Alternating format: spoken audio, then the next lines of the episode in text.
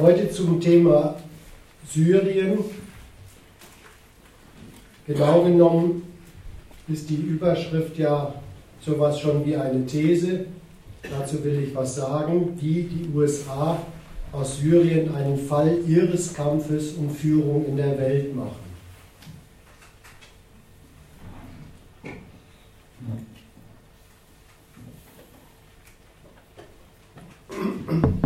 In der Öffentlichkeit ist das Thema neu, akut geworden, ja erstmal ganz anders. Da ist im August dieses Jahres von den Medien mit großer Empörung davon berichtet worden, dass es nahe Damaskus einen Giftgaseinsatz gegeben hat, dem ziemlich viele Menschen zum Opfer gefallen seien. Jetzt ist es so, dass wenn die einem da solche Bilder zeigen, dann ist es natürlich wirklich ein grauenhafter Anblick. Dennoch war etwas seltsam an dieser Berichterstattung, ein bisschen verdächtig. Denn sowas, furchtbar zugerichtete Kriegstote, hätten die Medien jetzt in den letzten Jahren dauernd darstellen können, davon berichten können und sich darüber empören können. Die haben es ja in der letzten Zeit, seit 2011 ungefähr, auf, wenn die westlichen Zählungen stimmen, 100.000 Tote gebracht. Die beiden Parteien, die da erbittert um die Macht im Staate Syrien kämpfen. Insofern etwas seltsam, dieser herausgehobene Vorfall da im August. Und auch zu der Waffe, die da eingesetzt worden ist, der Chemiewaffe, möchte ich mal vorwegschicken, fast sagen. Da lässt sich in Sachen Massakrieren von Menschen der Chemiewaffe wirklich kein Alleinstellungsmerkmal nachsagen.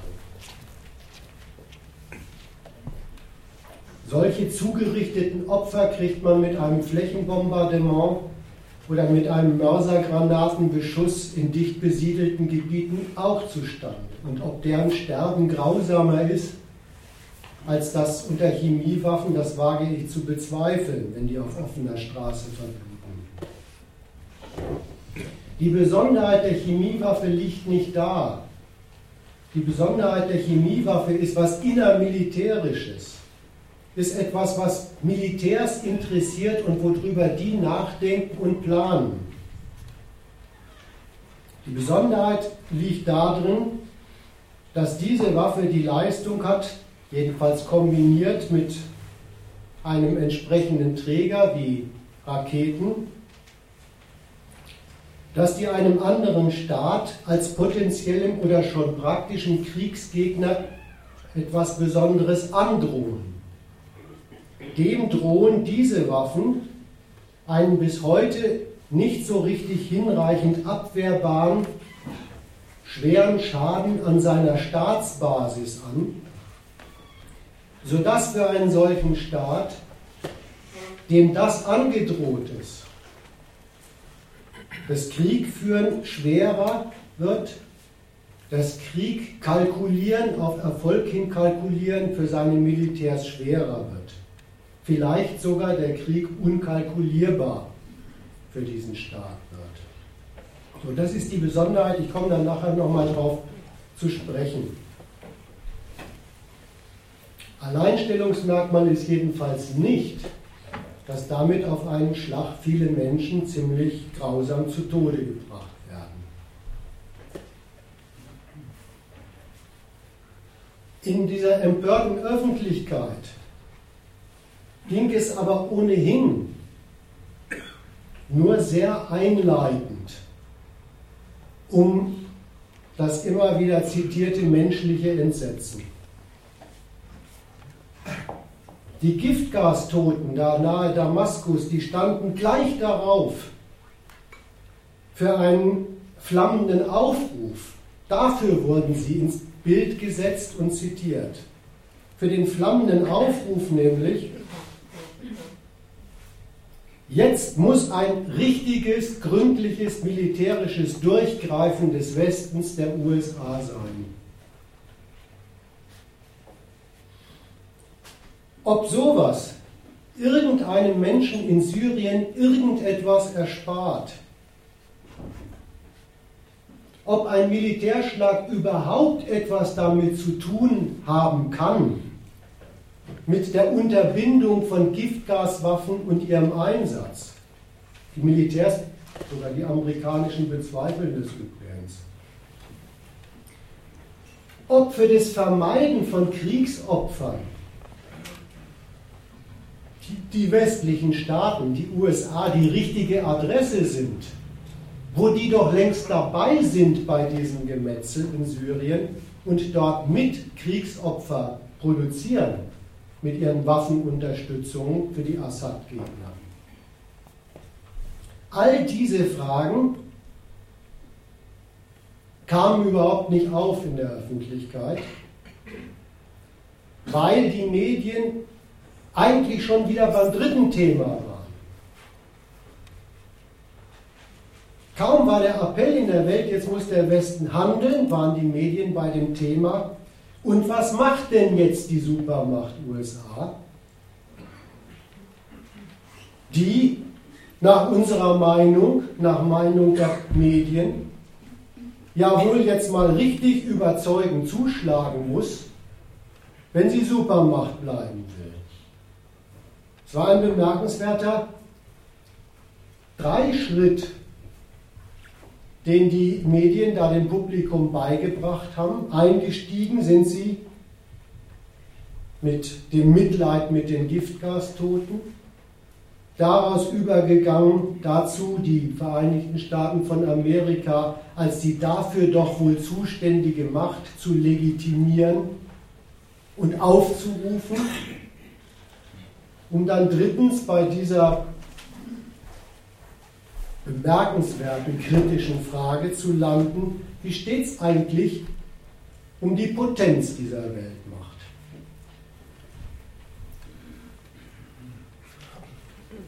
Und an diesem Ende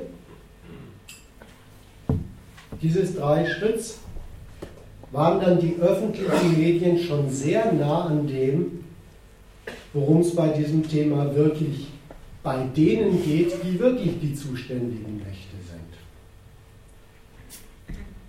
Was da wirklich eine rote Linie ist, die die Weltmacht zieht und daraus ihre Konsequenzen zieht.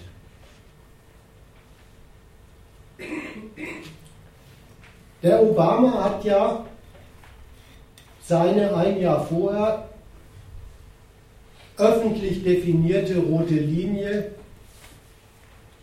wenn Giftgaswaffeneinsatz passiert, ist die USA zum Handeln auf, herausgefordert, für überschritten erklärt.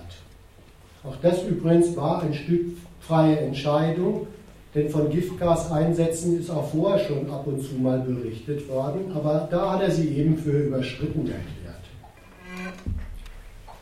Und das, was man sich daran klar machen muss, ist das Folgende.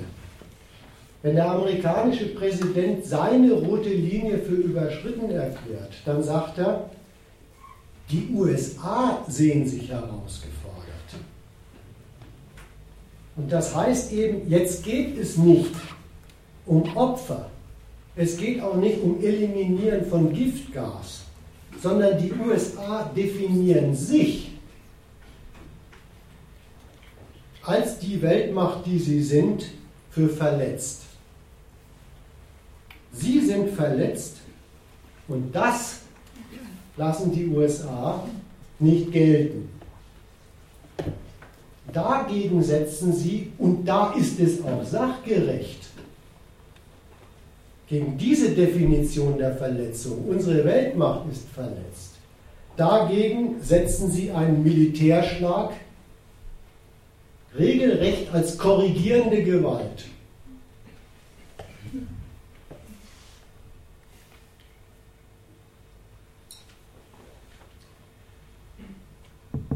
Den Militärschlag hat der Obama definiert als Strafaktion. Das hat Verwirrung gestiftet, weil moralische Menschen gemeint haben, jetzt gibt es Vergeltung für die Giftgastoten. Gemeint war aber was anderes. Gemeint war eben, wenn die USA Gebote und Verbote in Sachen Einsatz von militärischer Gewalt bei dritten Staaten erlassen und die sich daran nicht halten, dann gilt, gilt dieser Standpunkt der USA, hier gibt es ein Gebot, hier gibt es ein Verbot, doch. Und zwar bei Strafe. Es ist die Ankündigung der militärischen Beugung eines solchen unbotmäßigen Souveräns unter das letzte Wort der Weltmacht, der Beugung dieses Staates in einen neuen Status von unhintergehbarer Machtlosigkeit gegenüber den USA. Dafür steht Strafaktion.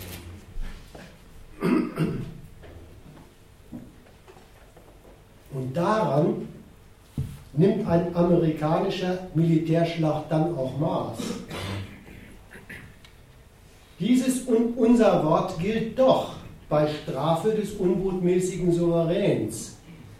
Das wird umgesetzt in Gestalt eines angedrohten Militärschlags, der von vornherein darauf aus ist, als nicht relativierbare, als unhintergehbare amerikanische Militärgewalt vonstatten zu gehen. Wenn die USA einen begrenzten Militärschlag machen, sagt der Obama, soll sich keiner täuschen, wir machen keine Nadelstiche. Das wird dann ein Schlag, wie ihn nur die USA ausführen können und den niemand, keine Macht dieser Welt bremsen oder begrenzen kann. Sowieso, das hat er ausdrücklich gesagt, der Iran nicht als Verbündeter Syriens. Aber nicht einmal diese Macht Russland, die sich selbst als zweite Weltmacht versteht, kann diesen Schlag bremsen und begrenzen. Sie ist als beanspruchte Schutzmacht Syriens dazu nicht in der Lage. Jedenfalls lässt sich Amerika davon nicht abschrecken. Und da ist es ja immerhin zu solchen diplomatischen Vorfällen gekommen, dass Russland angedeutet hat, es könne dem Assad die modernsten Flugabwehrraketen Russlands liefern, die es hat, diese S-300. Und dann wäre das schon auch eine Infragestellung amerikanischer Militärmacht gewesen. Aber dagegen haben sich die USA einfach auf den Standpunkt gestellt, ihre Kriegsbereitschaft ist durch so etwas unanfechtbar. Also das war die Dimension, an der ein amerikanischer Präsident den bei seinem Militär in Auftrag gegebenen Militärschlag bemisst. Und das war flankiert drittens durch eine politische Klarstellung auch. Wenn die USA einen solchen, eine solche Strafaktion, einen solche korrigierenden Gewalteinsatz gegen einen Staat, den sie für unbotmäßig verurteilt haben, wir machen ja immer den Richter in der Staatenwelt und den Exekutor, wenn die das für erforderlich halten, dann machen sie das politisch von niemandem in der Welt, von keinem Wort irgendeines Souveräns in der Welt abhängig. Das haben sie vorgeführt in dem Streit, ob dieser Militärschlag im UNO-Sicherheitsrat ein Mandat bekommen müsste von den dort versammelten Hauptmächten in der Frage der Beaufsichtigung der Welt. Und die USA haben klargestellt, sie nehmen das Mandat, wenn sie es bekommen, aber sie machen davon nichts abhängig. Und damit haben sie insbesondere die Mächte, die sich ja noch ein Stück weit als Schutzmacht hinter das Assad-Syrien stellen, Russland und die Volksrepublik China, vor eine sehr harte Machtalternative gestellt. Wir haben damit klargestellt, entweder sie segnen diesen US-Richtspruch und seine Exekution im Weltsicherheitsrat ab, dann wahren sie ihren Status als eine mitentscheidende Macht im Weltsicherheitsrat über solche Gewalteinsätze in der Staatenwelt. Oder es ist wurscht, was sie machen. Ein Veto würde nicht zählen. Es war also die Ansage, wenn es Amerika für erforderlich hält, sein Machtwort in dieser Frage durchzusetzen, dann ist China, dann ist aber insbesondere Russland ausgesteuert, überflüssig gemacht, für irrelevant erklärt, als eine solche Macht, die in solchen Fragen zuständig ist.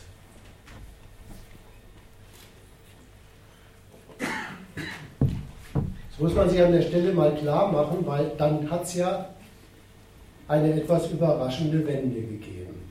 Aber zunächst einmal war das der von Amerika eingenommene Standpunkt, an dem die USA ihren Militärschlag bemessen haben und wie sie ihn politisch in Szene gesetzt haben. Es war also ein Militärschlag, der war von Anfang an und ganz und gar auf den Beweis von US-Suprematie, auf Be überlegener Macht Amerikas berechnet und darauf zugeschnitten. Und Amerika hat regelrecht die Zeit genutzt, dafür zu sorgen, dass schon im Aufmarsch zu diesem Militärschlag der Schlag seine Wirkungen zeitigt. Nämlich seine Wirkungen zeitigt in der Willensbildung der Souveräne dieser Welt. Es war klar, das ist die abschreckende Drohung der USA. Die ist nicht hintergehbar und die Staatenwelt war aufgefordert, sich dazu zu atmen.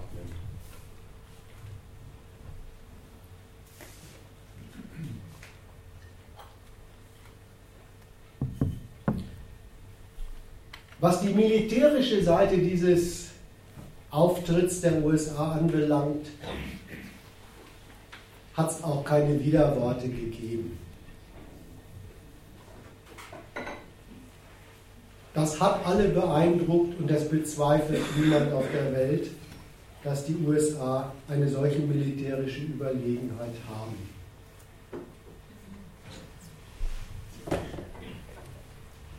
Etwas schwieriger ist es in der Frage, was dann alles der politische Zweck dieses Militärschlags sein sollte, den Obama da angedroht hat. Und er hat in der Rede, in der er diesen Militärschlag angedroht und dann auch erstmal ausgesetzt hat, zwei Sachen im Wesentlichen als politisches, als den politischen Maßstab dieses Militärschlags vorgetragen. Das eine, das hat sehr viele überrascht, war, die USA wollen mit diesem Schlag nicht das innersyrische Kräfteverhältnis entscheiden. Sie bemessen diesen Schlag nicht daran, den Assad zu erledigen und seinen Gegnern zur Macht zu verhelfen. Das ist nicht ihr politisches Ziel bei diesem Schlag und nicht der Maßstab ihrer Intervention. Das war die negative Seite. Die positive Seite hieß, wir wollen eine Strafaktion.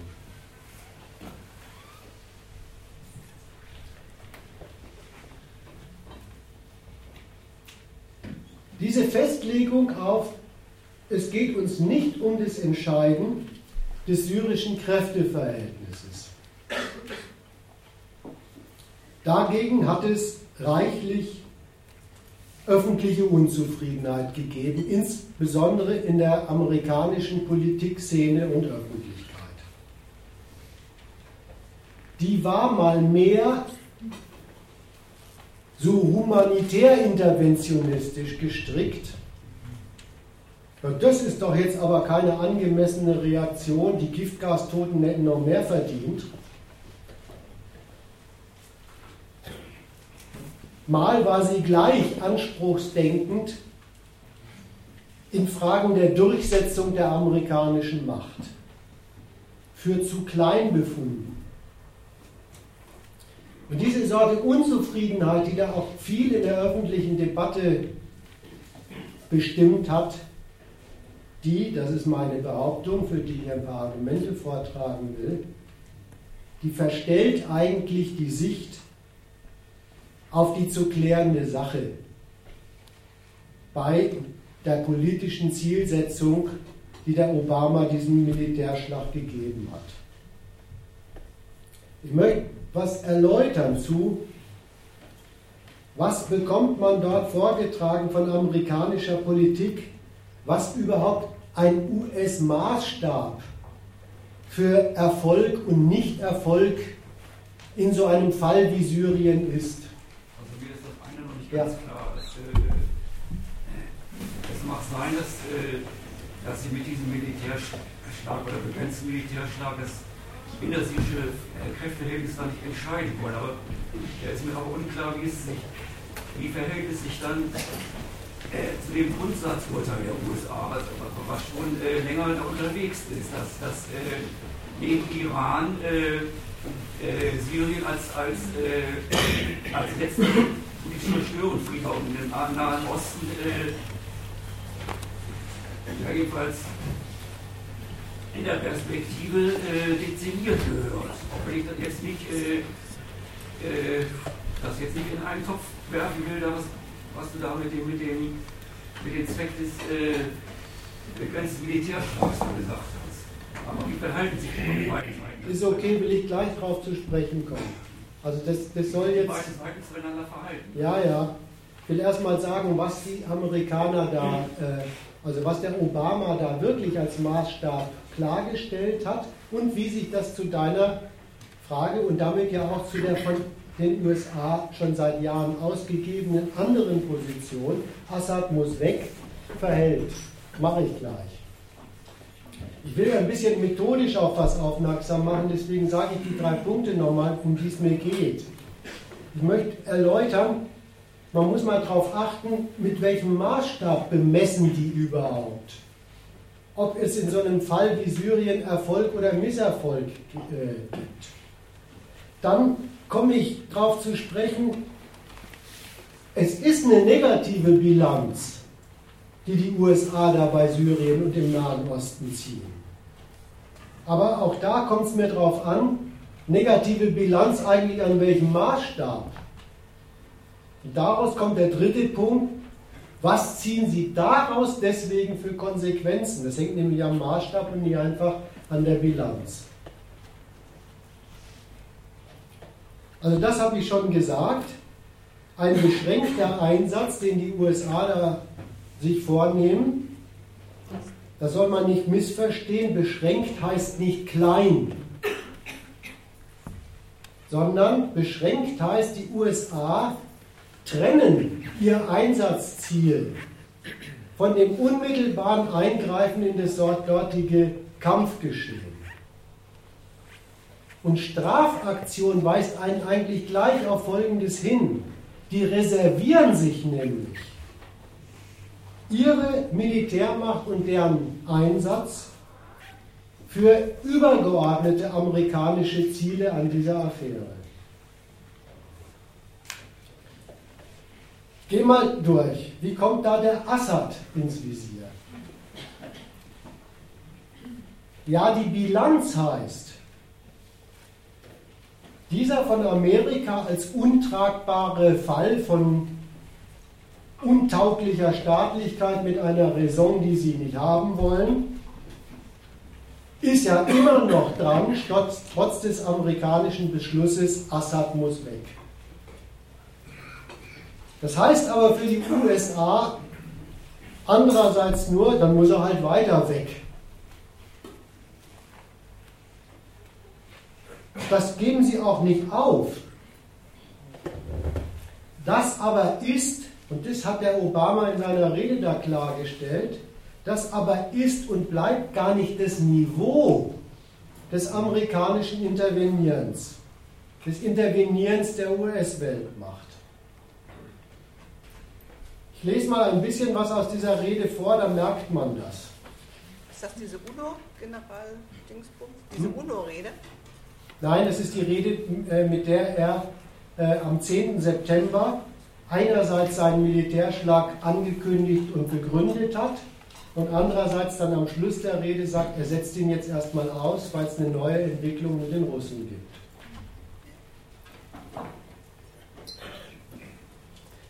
Er fängt auch übrigens an mit dem Verweis auf die Giftgasopfer.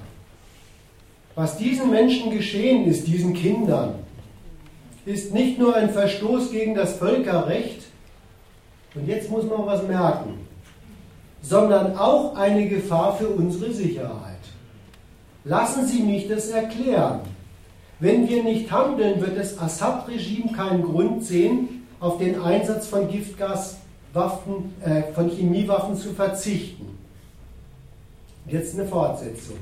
Wenn das Verbot dieser Waffen unterlaufen wird, werden andere Tyrannen keinen Grund haben zu zögern, bevor sie sich Giftgas beschaffen und einsetzen.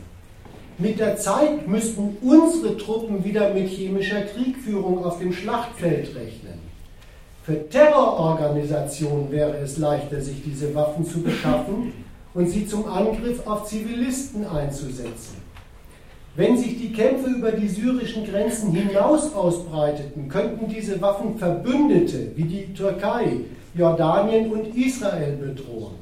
Wenn wir uns nicht gegen den Einsatz von Chemiewaffen stellen, würde dies das Verbot anderer Massenvernichtungswaffen schwächen und den Verbündeten Assads ermutigen. Der Iran muss sich entscheiden, ob er das Völkerrecht ignoriert indem er eine Atomwaffe baut oder ob er einen friedlicheren Weg einschlägt.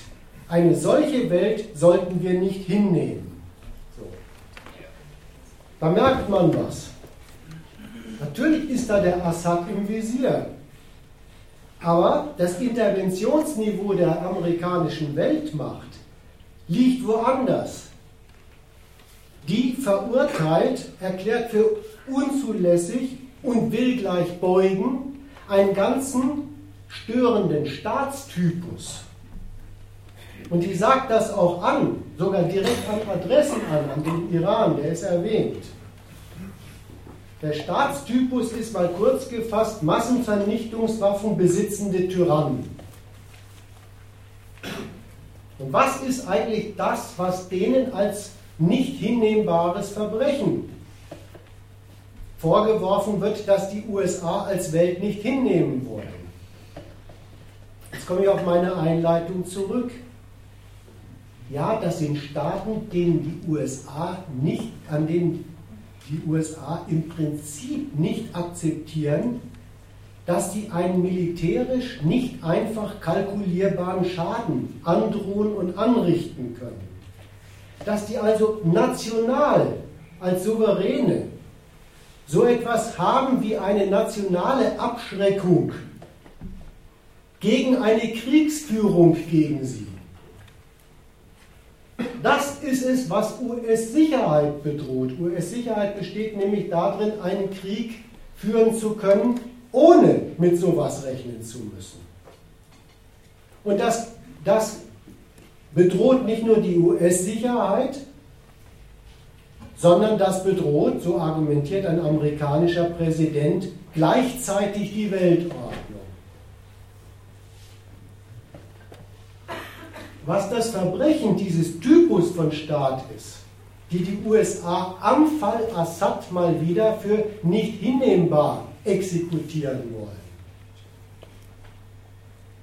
Das besteht in den Doppelten, die relativieren erstens das Mittel der amerikanischen Macht, ihre Freiheit militärisch frei kalkulieren und wirken zu können, das Abschreckungsmonopol der USA mit Massenvernichtungswaffen und die weltweite militärische Handlungsfreiheit der USA, wenn dieses, sagt er alles so selbstverständlich, dann sind unsere Truppen bedroht. Das unterstellt eben den Standpunkt der USA, dass ihre Truppen sich auf der ganzen Staatenwelt überall bewegen und nirgendwo dorthin nehmen, auf ein unkalkulierbares militärisches Risiko stoßen zu können.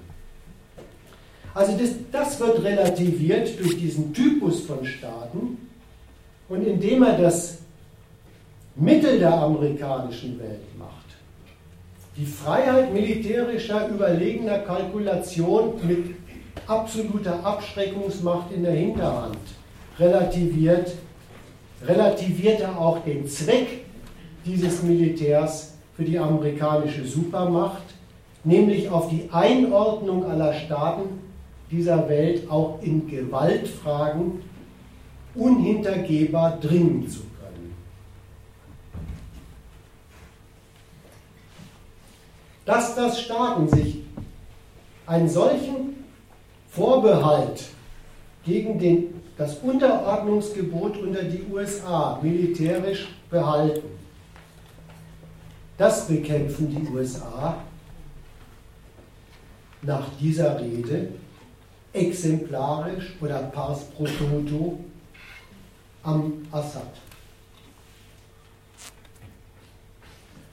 Und damit ist Folgendes klar, das bezieht sich jetzt auf das andere so. Wenn Sie diesen militärischen Schlag durchführen, der aber dieses Maß hat, und dieses Ziel hat, dann machen sie selbstverständlich dabei auch Syrien militärisch einen Kopf kürzer. Selbstverständlich ändert das das Kräfteverhältnis in Syrien.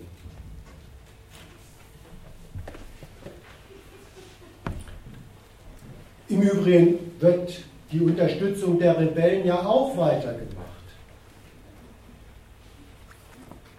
Und wenn man Syrien auf diese Weise einen Kopf kürzer macht, das kann man sich gleich merken für das, wie sie es jetzt machen, dann machen sie diesen Staat nicht nur bei diesen letzten Waffen ein Stück Kopf kürzer unter der Herrschaft von Assad, sondern überhaupt.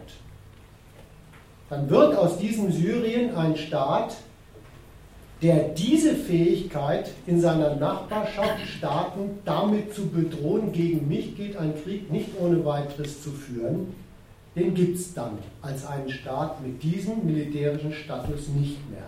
Egal unter welcher Regierung die da irgendwann mal herauskommt. Das alles passiert dort schon, aber man muss es ernst nehmen, dass die Amerikaner wenn Sie so einen Schlag kalkulieren, den Maßstab höher hängen. Damit soll gleich einem Typus von Staaten klargemacht werden, einen solchen militärischen Vorbehalt gegen die USA duldet diese Weltmacht nicht. Kommen wir zu einem zweiten Posten, der von dieser amerikanischen Politik, nein, das Kräfteverhältnis dort zu entscheiden, ist nicht unser Ziel. Eine exemplarische und wirkungsvolle Strafaktion aber schon, der von dieser politischen Erklärung angesprochen und getroffen war. Das ist nämlich die andere Seite dieses Kräfteverhältnisses in Syrien. Eben die Anti-Assad-Gruppen und all diese Freunde Syriens, wie sie sich heißen, die da entweder in Syrien oder außerhalb Syrien diesen Krieg gegen die Assad-Regierung führen. Was hat denen eigentlich der Obama politisch mitgeteilt? Die haben ein Stück amerikanische Absage bekommen. Die haben die Absage bekommen, so wie ihr unterwegs seid,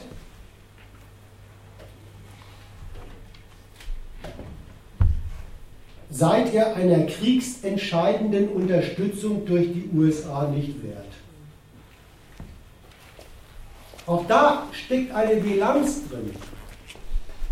Die USA, der Obama, die legen eine Unzufriedenheit weltdiplomatisch auf den Tisch.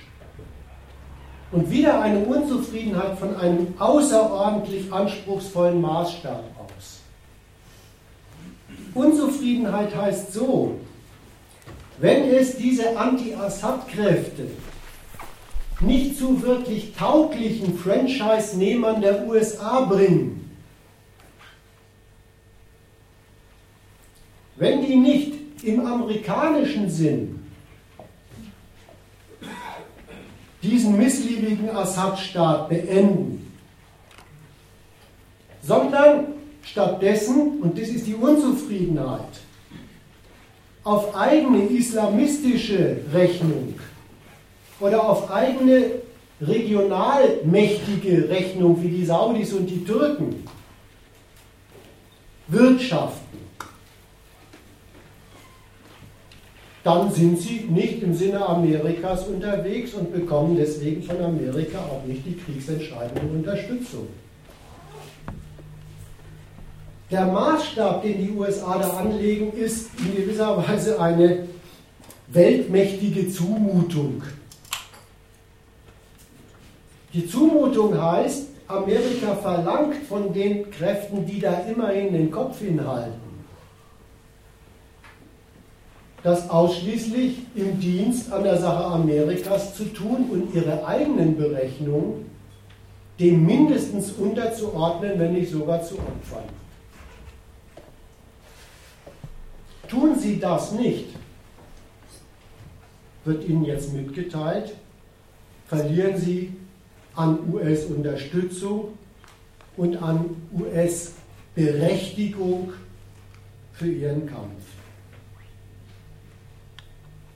Ja, man mag diese Dschihadisten und so weiter wirklich ekelhaft finden, aber das ist eine Zumutung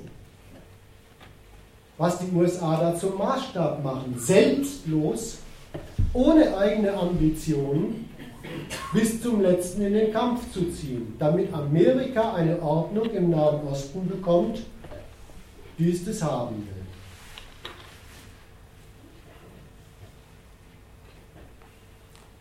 Dieser amerikanische Schlag nimmt also erklärtermaßen nicht Maß an den von Amerika durchaus zur Kenntnis genommenen militärischen und machtpolitischen Berechnungen dieser regionalen Assad-Feinde erklärtermaßen will Amerika auf die nicht mal Rücksicht nehmen. Und die Adresse, die der Obama da angesprochen hat, das waren natürlich in erster Instanz Al-Qaida und die sonstigen Dschihadisten, die da unterwegs sind,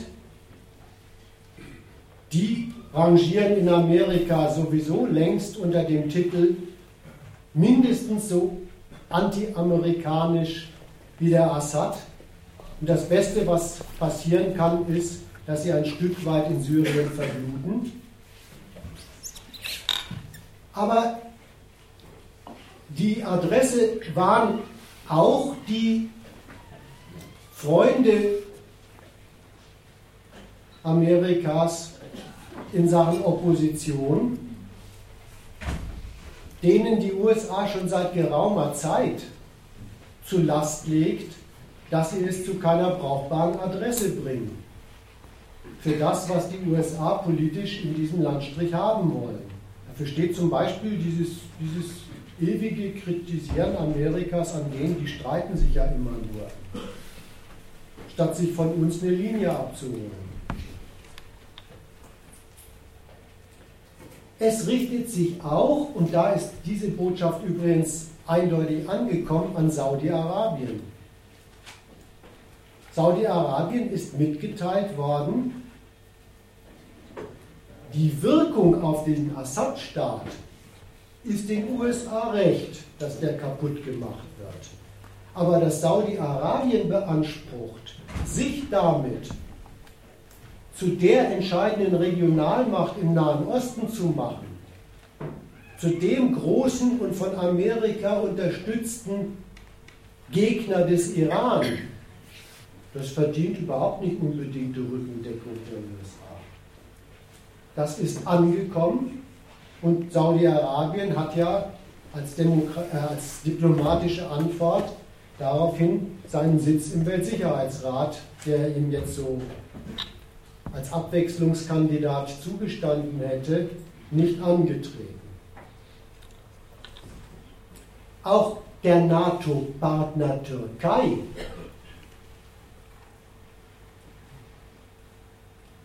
ist mit dieser Definition, was Amerika dort erledigen will, wenn es einen Militärschlag machen will, zurückgestutzt worden. Auch dieser Tour, die der Erdogan da verfolgt, dieses Kaputtgehen Syriens als einen Fall von, da wird eine Staatenregion neu geordnet, zu nehmen und zu sagen, da sind wir die erste Adresse vor Ort, die sagt, was für Staaten da rauskommen sollen, aus Syrien und überhaupt aus dieser Arabellion. Wir machen uns darüber zu so etwas wie einer regionalen Führungsmacht über den ganzen Raum. Und das machen wir von dem Standpunkt aus, immerhin sind wir doch NATO-Macht, zeigen also immer auf uns, als wir brauchen als NATO-Macht in diesem Krieg Unterstützung, versuchen sogar das Kriegsgeschehen mit diesem Argument und diesem Vorgehen auf, wann will die Türkei was in diesem Krieg auszurichten, auch die amerikanische Unterstützung. Das ist von Amerika nebenbei einfach auch mal zurückgewiesen worden und auf die Rolle heruntergestützt worden. Euer Dienst passt uns schon, aber dass wir in eurem Sinn diesen Krieg dort für euch entscheiden, ist äh, im Moment keineswegs amerikanisches Interesse.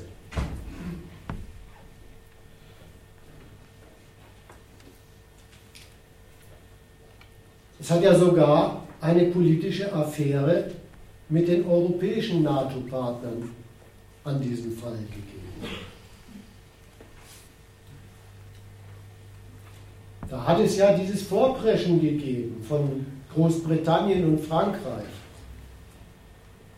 Jetzt gibt es einen Militärschlag gegen Assad. Dann mussten sie zur Kenntnis nehmen, dass die USA in aller Ruhe das erstmal so vor sich hin töbern lassen und dann sagen, was sie für einen Militärschlag für richtig halten.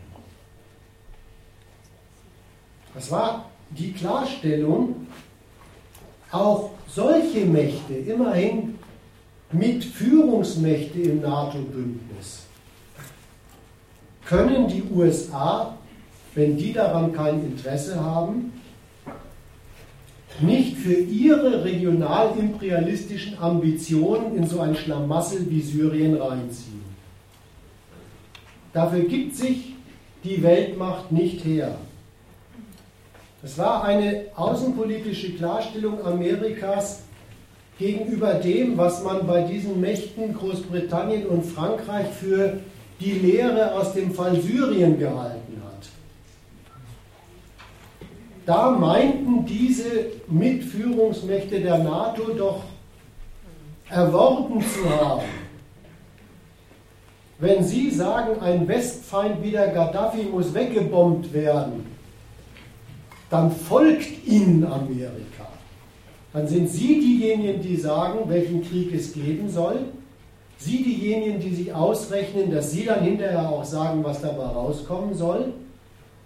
Und die USA, zumindest rund um ihr Mare Nostrum, das Mittelmeer, wird den Europäern dann als dienstbarer Geist zur Seite stehen. Das hat schon in dem Krieg nicht ganz gestimmt.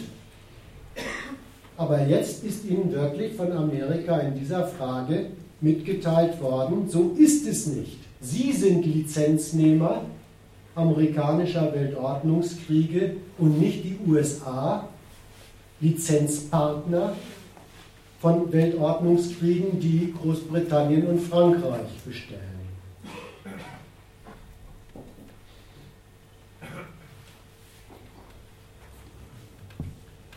Es liegt also Folgendes vor. Ja, die USA haben an dieser Stelle, an dieser Entscheidung, hier ist eine rote Linie für die Weltmacht USA überschritten und die Weltmacht lässt das nicht zu, eine ziemlich weitreichend negative Bilanz ihres Wirkens in Syrien und überhaupt im Nahen Osten vorgelegt. Das läuft nicht in ihrem Sinn. Da sind Berechnungen praktisch geworden, die taugen nicht, die erfüllen nicht das, wofür Amerika überhaupt nur bereit wäre, ihnen eine Lizenz zu erteilen. Also ganz klar ist das noch mit dem Negativen noch nicht ganz klar, weil, weil äh, wir haben auch wenn jetzt am Beispiel dieser, dieser äh, antisyrischen Fraktionen da, äh, da war doch auch bislang äh, was die USA da an, an Interesse an denen in ihrem Wirken, militärischen Wirken gegen Syrien herangetragen haben, war, war, war auch von vornherein äh, konträr doch zu dem, was, äh, was diese Fraktionen da wollten. Bloß andererseits äh, haben sie jenseits dieser äh, äh, Differenzen, was, was die USA dort, dort an, an dem Anti-Syrien-Kampf da interessiert, äh, für, für Interesse walten lassen. Äh, einerseits und diese Antisemitisation andererseits haben die das äh, jenseits dieser Differenzen das, das doch als äh, genutzt äh, als Teil als, äh, äh, als Teil der, der, der Schwächung dieses, syrischen Regimes. Deswegen weiß ich nicht, äh, nicht klar, was du mit dem Negativen meinst. Ja, du hast mich auch wieder mitten im Satz unterbrochen, aber ist schon in Ordnung. Ich will, will damit erstmal, also erstmal das, was du jetzt sagst, das läuft ja auch weiter. Das wird ja gar nicht beendet. Und das passiert ja auch.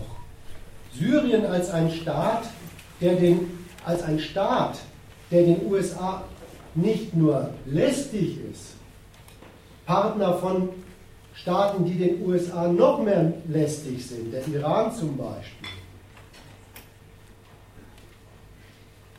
und dafür auch noch ein bisschen Macht auf seiner Seite hat. Das ist ja zu einem Gutteil, zumindest die zweite Hälfte bereits erledigt. Das mit dem Macht auf seiner Seite geht jeden Tag ein bisschen mehr kaputt. Und das äh, geben die USA auch gar nicht auf. Aber was man an dieser, an diesem, an diesem, an dieser Rundum-Kritik, Korrekturbedarf, die der Obama da ge, ge, ge, ähm, vorgelegt hat, auch merkt, ist, dass das gar nicht heißt, dass auf der anderen Seite die USA mit dem, was dabei passiert und rauskommt, zufrieden sind.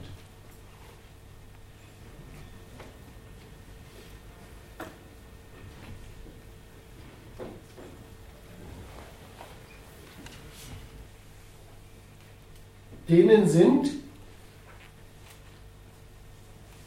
unter ihrer Vorgehensweise, unter der amerikanischen Vorgehensweise, unter der Sorte dieses Geschehen zu dirigieren, eine ganze Menge von Berechnungen praktisch geworden und Kräfte praktisch geworden, von denen Sie sagen, die sind Ihnen nicht recht, die sind nicht in Ihrem Sinn. Und insofern erfasst die negative Bilanz, das hat ich noch nicht gesagt, mache ich aber jetzt, sogar ein Stück Unzufriedenheit mit dem amerikanischen Vorgehen selbst. Es gibt ein Stückchen Selbstkritik an diesem amerikanischen Vorgehen, das ein Pressefritze mal Leading from Behind genannt hat. Also eine, eine solche Sorte von Staaten und Kämpfer dadurch im Sinne amerikanischer Ziele zu lenken, dass die den Auftrag erledigen, Amerika sich aber das dauernde Verwickeln in das Mitmachen bei diesen Kriegen dadurch erspart. Da gibt es ein Stück Selbstkritik, ein Stück negative Bilanz. Die Bilanz heißt, das wird von viel zu vielen Kräften im Nahen Osten und möglicherweise überhaupt in der Staatenwelt wie ein Rückzug Amerikas und Freigeben der Welt für die nationalen und regionalen Berechnungen verstanden. So ist es aber nicht verstanden. Und jetzt möchte ich darauf aufmerksam machen, was bei einer Weltmacht wie der USA aus so einer negativen Bilanz folgt. Die verwerfen nicht ihr Vorgehen, sondern die bestehen auf dessen Prinzip. Die machen klar, leading from behind heißt führen von hinten und nicht gehen. Man dann die, nochmal dazu sagen, dass leading from behind ja schon selbst eine Selbstkritik an dem Vorgehen ja. Bush war. Wo, wo der Obama ja erstmal gesagt hat, leading from behind verwickeln uns in lauter Kriege, die uns irre viel kosten unsere Militärs finden und Staaten zustande bringen, mit denen wir auch nicht viel zufriedener sind. Ja, und auch das übrigens wird aufrechterhalten in dem, was der Obama da vorgeführt hat. Ja, das, das eine ist, der beharrt auf diesem Prinzip, es geht ihm ums Führen der Staatenwelt. Die sollen ihre souveränen Berechnungen und Gewaltmittel gefälligst an US-Vorgaben ausrichten und denen zuordnen, sollen das tun angesichts des ungeheuren Abstands, den die USA militärisch immer ihnen gegenüber geltend machen können. Äh, die Kritik am Bush, die, die bleibt in dem Vorgehen erhalten, die heißt, die US-Macht ist nämlich nicht für das da, was sie nach Meinung Obamas unter Bush geworden ist. Die ist gar nicht dafür da, überall dauernd alles, was einem nicht passt, selbst bekriegen zu müssen. Die ist jedenfalls nicht für solche Kriege da, bei denen für die USA nur Krieg rauskommt. Nur Krieg statt brauchbare Ergebnisse. Ja, das, ist, das ist mal Kriegskritik, wie sie eine US-Weltmacht macht. Die kritisiert auch mal einen Krieg, nämlich daran, dass er nichts bringt. Also mir ist das noch nicht ganz klar, also das, äh, Verhältnis zu, dieser Bush-Linie. Weil, weil, der Ausgangspunkt war äh, der Obama-Politik als, als äh, äh, äh, Kritik an, an diesem Bush, äh, dass er den Staat ein Stück machen lässt, sich sich äh, der Ordnungspolitik zuzuordnen. Und jetzt eine Wort Unzufriedenheit dahingehend äußert, äh, ja, Richtung, äh, das, das ist, äh, also eine Kritik darin, eine Sorte Selbstkritik, wie du gesagt hast, dahingehend äußert, äh, die USA müssten auf umstandsloseres ja, äh, Unterwerfung äh, der Staaten hinaus.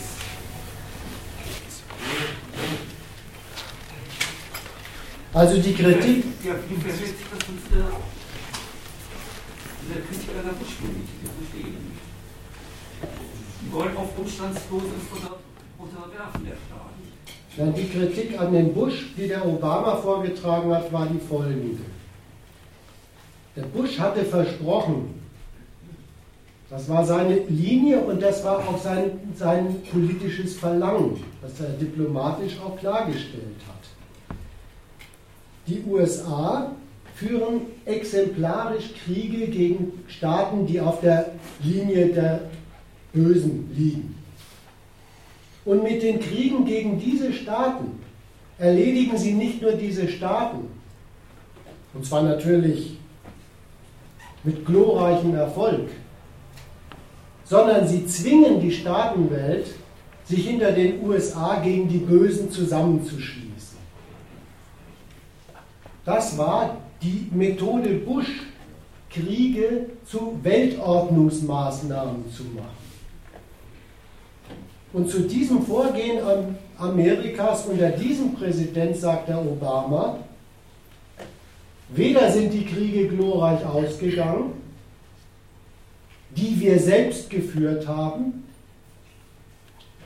da zeigt er nach Afghanistan, da zeigt er nach Irak in seiner Rede ausdrücklich, da sagt er, ich denke nicht, dass wir, dass wir einen weiteren Diktator mit Gewalt entfernen sollten, wir haben im Irak die Erfahrung gemacht, dass man uns für alles, was folgt, verantwortlich macht. Also der, das Ärgernis ist, man verwickelt sich an der Stelle in einen Dauerkriegszustand und was anderes ist im Irak ja nicht herausgekommen. Und die zweite Kritik, die der Obama gemacht hat am Bush war, es ist doch gar nicht gelungen, dass solche exemplarischen Kriege gegen Feinde der USA die Staatenwelt wie einen Mann hinter die USA gebracht haben. Eine, eine ganze Staatenwelt von welchen die in einer freudigen Koalition der Willigen mit Amerika zusammengeschlossen sind. Stattdessen hat der, Bush, äh, der Obama zu Beginn seiner Amtszeit und schon in seinem Wahlkampf äh, kritisiert, ist es zu einer Erosion, zu einem Zerfall von existenten Bündnispartnerschaften, sogar der NATO gekommen an diesen Kriegen. Ja, Gerhard Schröder selig hat damals gesagt, äh, er macht nie mit beim Irak. Und der Fischer hat gesagt, er sei einfach nicht überzeugt von diesem Krieg.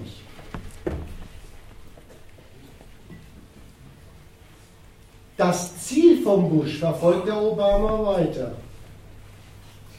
Genau das soll amerikanische Weltmacht erzeugen. Das Ausrichten der nationalen Kalkulationen und sogar der Gewaltmittel von Staaten an den Vorgaben, die die Weltmacht macht. Aber er verwirft das Vorgehen dafür, solche exemplarische Kriege mit amerikanischen Kräften immer gleich zu führen. So, und jetzt bilanziert er sein Vorgehen und sagt, die Aufgabe steht weiter. Auch mit seinem Vorgehen sind nicht mal im Nahen Osten die dort mit Lizenzen gegen den Assad zum Krieg führen ausgestatteten substaatlichen Kräfte und Staaten so richtig im Glied mit Amerika. Und in der Staatenwelt ist es auch nicht so ganz im Sinne Amerikas Konsequenz, also muss das herbeigeführt werden. Er kommt insofern doch auf das letzte Mittel von amerikanischer Weltmacht wieder zurück. Aber die gleichzeitige Absetzung von dem Bush verstehe ich nicht. Das ist von der, äh, wenn, der, wenn, der, wenn der Obama sagt, äh, das letzte Mittel der Wahl äh, der Staaten äh, der US-Ordnung äh, gefügigt wird aber gleichzeitig das, was, äh, was der Bush angerichtet hat, äh, quasi die, äh, äh, die, Sicherstellung des Ertrags des weltweiten Kriegsführers also nicht gewährleistet unter Bush Was verstehst du denn jetzt an der Kritik, die der Obama am Bush geäußert hat, nicht? Also ich wollte Folgendes eigentlich klarstellen. Es wird immer klarer. Die Kritik von Obama am Bush war wirklich nicht die am amerikanischen Weltmachtziel. Die Mächtigen der Welt zu Lizenznehmern amerikanischer Aufträge zu machen und sie hinter Amerika als nützliche Partner Amerikas zu vereinen, das ist gar nicht das, was der Obama am Bush kritisiert hat. Das Vorgehen, das der Bush dafür als erfolgversprechend gehalten hat, das verwirft dieser neue Friedenspräsident. Der sagt, das bekommt man nicht dadurch hin, dass sich Amerika in lauter kleine, regionale, exemplarische Kriege verwickeln lässt, die sich hinziehen, die sich hinziehen, die gar nicht zu dem glorreichen Sieg führen, an dessen Ende, wie es der Bush versprochen hat, ein Leuchtturm amerikanischer Demokratie und Völkerfreundschaft in Afghanistan und im Irak stehen, sondern ein Sauhaufen. Und das das bringt also die angestrebte amerikanische Weltmacht gar nicht voran, sondern zieht sie hinein. Das hat er verworfen. Und wenn er jetzt konstatiert, in dieser Frage ist der Nahe Osten immer noch nicht dorthin gekommen, wo er hingehört, dann geht er nicht zurück zu Bush, beharrt aber auf dem Ziel und greift für seine Vorgehensweise auf das letzte Mittel Militär zurück. Ja, und dann muss man vielleicht noch dazu sagen, dass das ja das einschließt, das Abhaken, dass das dann ein Sauhaufen ist. Ja. Also das ist ja die andere Stimmt. Seite davon. Wenn, wenn die Amis sagen, das geht gar nicht, mit unserer überlegenen Gewalt die Iraker zu zwingen, einen ordentlichen Staat zu machen. Das hat der Obama in seiner Rede auch nochmal ausdrücklich so gesagt. Dann sind die vor Ort eben so. Und dann muss man als, als Supermacht nur darauf aufpassen, dass, dass die Mittel in einer solchen Weltgegend nicht in die falschen Hände kommen. Und das ist ein bisschen anderer Zweck, als zu sagen, wir müssen nur einen Staat errichten, der unbedingt in seiner Raison auf der Seite der Amerikaner steht.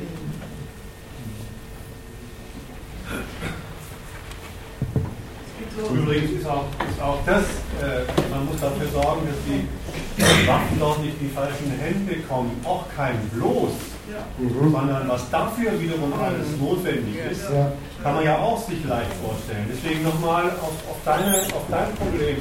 Kann es sein, dass du zwei Sachen verwechselst? Dass du die Frage, was ist die Kritik Obamas an Bush, damit verwechselst, ob die auch tatsächlich erfolgreich ja, aufgeht. Das zweite, das ist eine ganz andere Geschichte. Erstmal geht es wirklich nur darum zu sagen, was ist der neue Maßstab, was stellt er sich darunter vor und was ist der Inhalt der Kritik an Bush. Die Sache, ob das aufgeht, naja, da kommt ja im zweiten Teil wird ja noch ein bisschen was gesagt, weil so ohne weiteres geht es ja auch gar nicht auf. Weil ganz die Russen das ist schon angedeutet.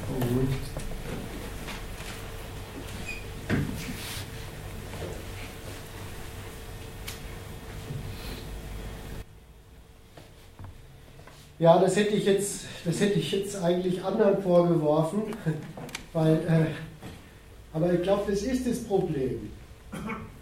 Äh, dem Bush jedenfalls seine innenpolitischen Gegner, die werfen ihm genau das vor, dass wenn er sich so dazu, äh, dem, dem Obama meine ich, äh, seine innenpolitischen Gegner, die werfen ihm genau das vor und damit wird richtig übersehen, was das für ein wüster Maßstab ist, der sowohl in dem steckt, naja, dann behalten wir eben diese Sauhaufen unter Kontrolle und weisen alle, alle staatlichen Interessenten an diesen Sauhaufen, die für sich was draus machen wollen, in die Schranken.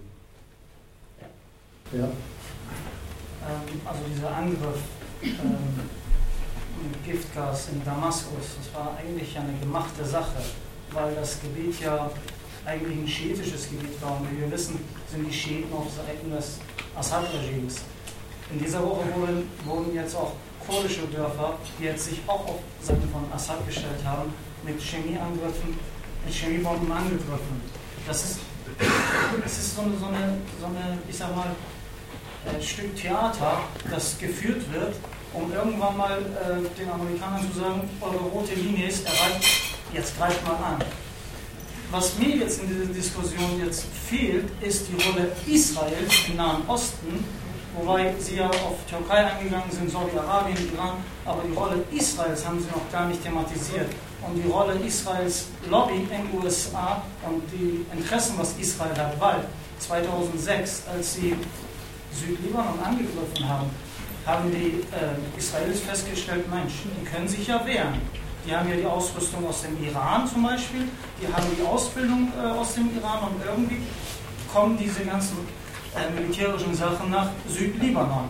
Deswegen ist diese Achse Assad zu zerbrechen, um den, ich sag mal, schiitischen, schiitische Vormachtstellung im Nahen Osten auch zu, äh, zu, zu brechen, eine wesentliche Sache, die eigentlich in dieser Diskussion total wegfällt. Also die, die Kalkulation von Israel, die halte ich für richtig charakterisiert. Zu der ersten Frage, die angesprochen ist, wer hat da diese Chemiewaffen äh, abgeschossen, kann ich keine Stellung nehmen und möchte ich auch keine Stellung nehmen. Weil diese Frage, äh, wer schießt da womit auf wen, halte ich für eine Frage, ja, darum geht es in diesem Krieg. Und dort dort drin sowas ermitteln zu wollen wie einen Grund, auf welche Seite stellt man sich, halte ich für Quatsch. Das zweite Jahr, Israel kalkuliert so, für Israel speziell, ist das Allerinteressanteste an diesem Fall Syrien erstens das Kaputtmachen von Syrien, damit auch die, das Kaputtmachen ähm, der, der Lieferbeziehung zur Hisbollah im, im, im äh, Libanon. Und eigentlich ist Israel damit gar nicht zufrieden, sondern beantragt ständig, der Hauptteufel sei doch der Iran. Und bekommt von den USA eine interessante Antwort, da muss ich aber noch hinkommen. Ich bin nämlich jetzt erstmal bloß an der Stelle, die, die, der Obama kommt aufs Militär zurück, Entschuldigung, ich möchte trotzdem nochmal äh, zurückfragen. Ähm, wenn man, man kann ja charakterisieren, was die Interessenslage Israels an dem Konflikt ist. Äh, wir haben auch charakterisiert, was äh, der Standpunkt der USA zu dem Konflikt ist. Und da ein bisschen rumdiskutiert, war nicht ganz einfach, aber ich glaube, das haben wir jetzt einigermaßen. Ich wollte zurückfragen, ob du meinst, dass wenn man das weiß, was die USA dort wollen und vorhaben und welche Widersprüche das hat, ist noch irgendeine zusätzliche Information, irgendetwas, ich weiß nicht, was es dazu bringen soll, sich zu überlegen, wer steckt denn da dahinter? Also, was soll die Überlegung von der israelischen Lobby in, in, äh, in den USA beitragen zur Erklärung, was sie dort machen? Ich habe jetzt gerade keine Frage nicht so ganz verstanden. Aber es ist ja eindeutig, dass die israelische Lobby Einfluss hat auf die amerikanische Politik. Das, äh, ich weiß nicht, ob das ein grundsätzliches Problem ist, hier in Deutschland sowas anzusprechen. Nein. Okay.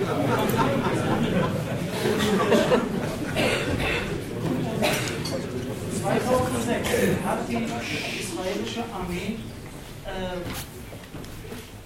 mal eins äh, ja, die Fresse bekommen, sage ich mal ganz äh, knallhart. Und das wollten sie, weil Israel fühlt sich ja auch bedroht, wenn sich seine Nachbarn verteidigen können.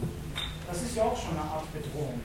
Deswegen wollte man ja auch, es ist ja alles ja ein Szenario. Das ist ja schon im Grunde genommen von vornherein gewollt, dass man auf die äh, äh, Giftgasressourcen äh, von der Armee zugreift, von der syrischen Armee, weil das war ja sozusagen dieser Ausgleich gegenüber der äh, Atommacht Israel. Da hat sich äh, Syrien sozusagen verteidigen können.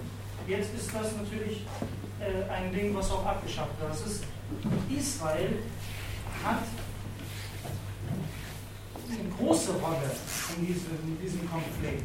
Ich glaube, es ist sogar dieser, der Motor äh, dieses äh, Krieges, um bloß, um bloß die Achse, es ist nicht Quatsch, die Achse äh, der Vormachtstellung Irans. Also Iran hat ja jetzt nicht nur in seinem Territorium äh, ist kräftig, sondern sie haben die äh, Schiiten im südlichen Irak auf ihrer Seite.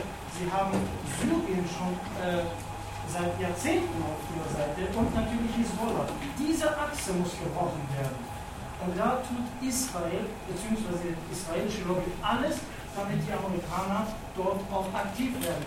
Aber die Amerikaner können nicht aktiv werden, weil, äh, weil Syrien halt Hand oder Freunde hat, da ist Libyen, da ist Russland, da ist China, da ist Hezbollah. Es ist kein Zufall, dass Hezbollah, nachdem sie in diesen Krieg hineingekommen sind, gleich auch als Terrororganisation abgestempelt sind und damit hat man ja alles geklärt. Das sind Terroristen, das ist böse. Aber im Grunde genommen sind äh, diese Hisbollah-Kämpfer, die tatsächlich auch die Minderheit in Syrien in Schutz nehmen. Aber meinst du denn, die Amerikaner brauchen wirklich die Unterstützung oder den Motor von irgendwelchen Israelis oder sonst irgendwem auf der Welt, um die Schlüsse zu ziehen, die gerade vorgetragen worden sind? Wenn du immer sagst, das machen die wegen eines Lobbyismus. Sicher gibt es den. Von mir aus haben die einen großen Einfluss. Aber willst du sagen, das ist der notwendige Erklärung für das amerikanische Verhalten? Wenn ja, dann widerspricht das dem, was gesagt worden ist. Wenn nein, mag das so sein, aber du kannst nicht aus, das wäre dann die Gegenbehauptung, kannst nicht aus den Interessen Israels das Handeln der amerikanischen Weltmacht erklären. Deshalb kam die Nachfrage, wie du das gemeint hast mit dem Einfluss der Lobby von Israel. Ja, und ich wiederhole mich nochmal. Ich bin der Überzeugung, dass die israelische Lobby viel Einfluss auf die Außenpolitik hat und auch zum Teil äh, ferngesteuert wird aus Israel. Ich mache jetzt mal einen Vorschlag. Also, also wir kommen in ein anderes Thema rein. Wir haben einmal das äh, Thema gewechselt.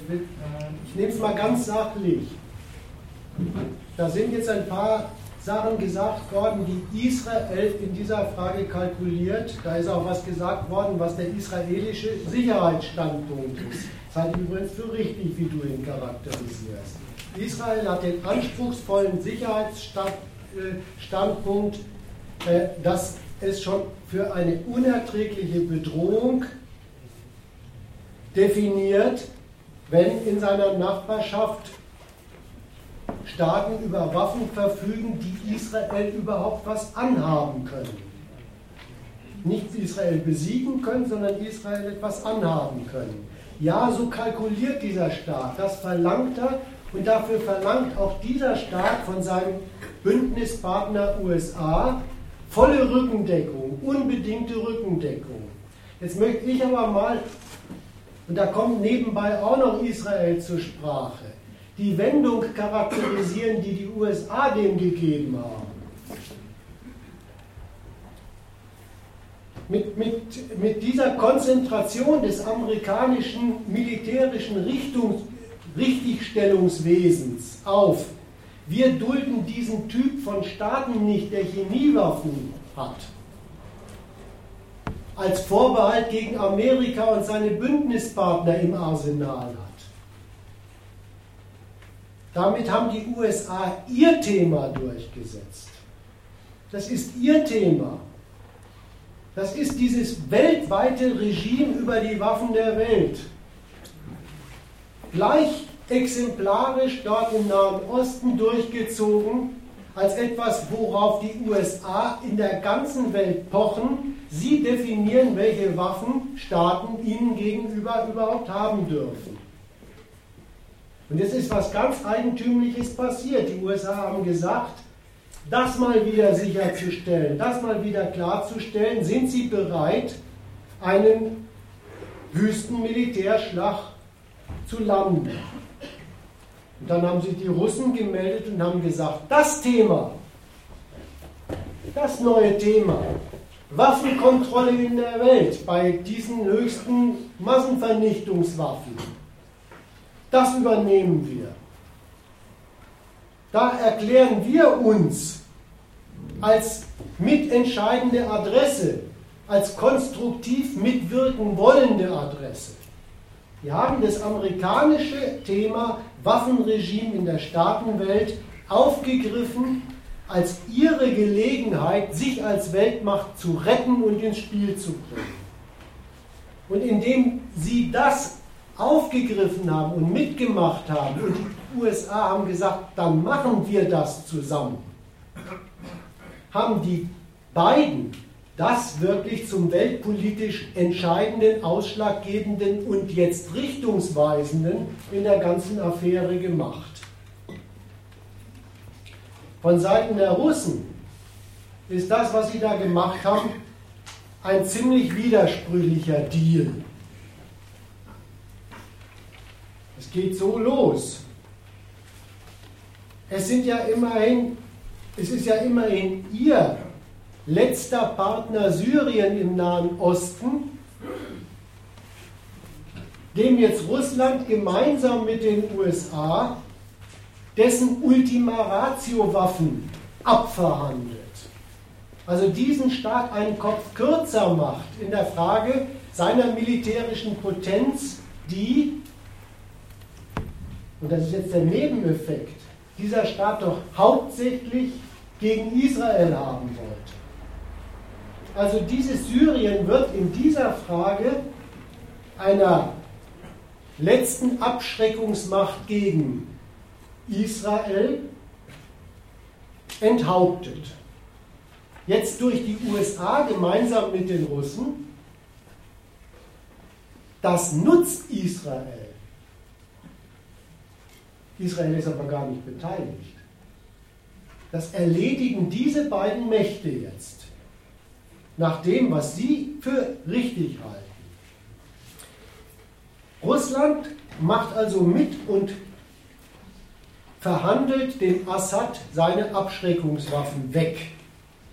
Verhandelt damit Syrien, egal wer das mal regiert, diesen Status als mit Abschreckungswaffen ausgestattete Macht weg. Und kauft sich damit für den Assad was ganz Eigentümliches ein. Nämlich dafür, für diese Verhandlung und das Weggeben seiner Abschreckungswaffen, ist Assad durch Russland zumindest auf Zeit als zuständige Adresse geschützt. Aber dafür, dafür, dass er seine Chemiewaffen abgibt. Das Zweite, was Russland da erzielt, da merkt man richtig, welche Kalkulation Russland, Russland dazu gebracht hat. Russland erspart sich diese Sorte Konfrontation mit den USA, zu der die bis zum letzten bereit waren. Erspart sich diese angedrohte, wir setzen uns über euch Russen als Schutzmacht Syrien kriegsbereit hinweg, lassen uns nicht bremsen, erspart sich diese Konfrontation, woran man merkt, die Russen haben zwar gesagt, dass das eine solche Konfrontation ist, aber sie wollen sie nicht. Sie wollen diese Sorte militärisch werdende Konfrontation mit den USA nicht und ersparen Sie sich mit diesem widersprüchlichen Deal jetzt eben Ihrem Bündnispartner oder Ihrem Schutzobjekt Syrien seine Abschreckungswaffen wegzuverhandeln. da kommt auch für Russland was raus. Nicht nur was Negatives, dass sie sich diese Konfrontation ersparen. Es rettet ein Stück Weltmachtrolle Russlands. Ein, ein Stück Weltmachtrolle Russland, die an diesem Fall Syrien praktisch militärisch, aber eben auch diplomatisch von den USA eindeutig bestritten war. Das letzte eben ausdrücklich in der UNO, in dieser Politik, entweder ihr stimmt zu oder auf euch ist geschissen. Das war bestritten und jetzt ist es daran gemessen, wirklich ein bedeutendes Zugeständnis der USA zu sagen, ja, wenn es um so etwas geht wie das Waffenregime in der Staatenwelt, dann ist dafür Russland unser geeigneter Partner. Allerdings ist damit die Weltmachtrolle Russlands auch definiert, auch eingeordnet, gerettet in eine amerikanische Definition hinein, nämlich als eben dieser Partner eines von Amerika gewollten Entwaffnungsregimes. Klar, da kann auch Russland kalkulieren, äh, als große Macht ist auch es ihm letztlich recht, dass die Freiheit zur Abschreckung und Krieg nur diesen großen Mächten zur Verfügung steht und Staaten Waffen genommen werden, mit denen sie national in dieser Frage ein unkalkulierbares Risiko darstellen. Nur, es ist ja eindeutig, um welche Staaten es da geht. Das sind eben nur die von den USA definierten Störenfriede, auf die sich exemplarisch an Syrien, aber gleich wirklich erklärtermaßen exemplarisch an Syrien, dieses Waffenkontroll- und Entwaffnungsregime richten soll. Syrien, dann kommt gleich Iran, dann Nordkorea und natürlich nicht zum Beispiel der US-Partner Israel, der diese äh, Chemiewaffenkonvention, der diese Chemiewaffenkonvention bei sich nicht umsetzt und der auch noch ganz andere Massenvernichtungswaffen wie eben Atomwaffen vorrätig hält. Also das ist eine sehr widersprüchliche, ein sehr widersprüchlicher Deal, mit dem die Russen auf Zeit ihren Schützling Assad retten, nämlich als Partner seiner Entwaffnung, und ihre Weltmachtrolle retten in die Rolle eines Juniorpartners der USA in der Frage, Staaten Waffen wegnehmen, bei denen die USA diese Waffen nicht sehen wollen. Also habe ich das jetzt richtig verstanden? Die USA gewähren Russland äh, weiterhin Mitzuständigkeit äh, für ihren, für ihren äh, letzten Juniorpartner Syrien in, in, in, äh, im Nahen Osten da, um den, um den Preis, dass das für die USA ohnehin nur äh, Geltung hat im Sinne der, des Helfertums der Entwaffnung des ja. Habe ich das jetzt richtig verstanden? Ja.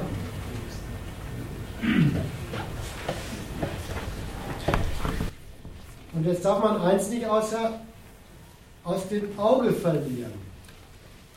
Das ist jetzt die Diplomatie, die läuft. Das ist eine Diplomatie, deren Subjekte die USA und mit ihnen zusammen die Russen sind.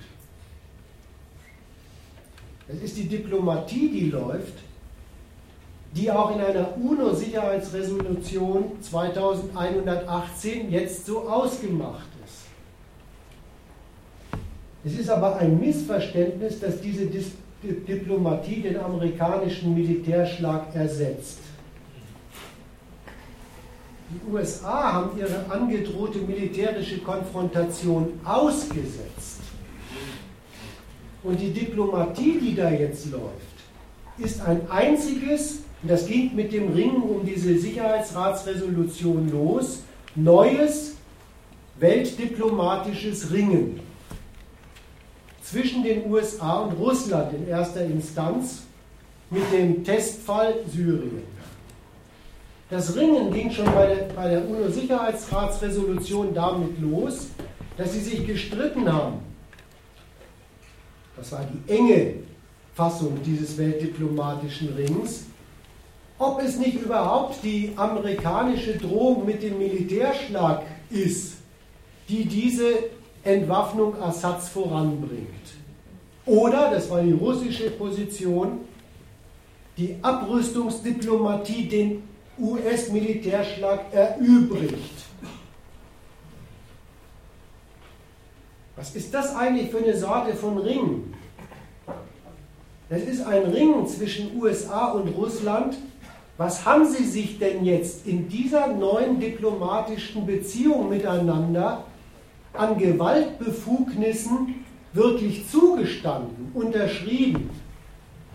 Es geht darum, hat Russland damit Ja gesagt, dass die USA, wenn sie es für erforderlich halten, militärisch zuschlagen dürfen. Es geht darum, hat Russland wirklich Ja gesagt, dass spätestens dann, wenn der Assad diesen dauernden Testfall nicht pünktlich besteht, das fällig ist. Also in der Resolution des Sicherheitsrats hat es Russland geschafft, die direkte Legitimation des amerikanischen Militärschlags zu vermeiden. Die USA sagen gleich dazu, aber er bleibt auf der Tagesordnung.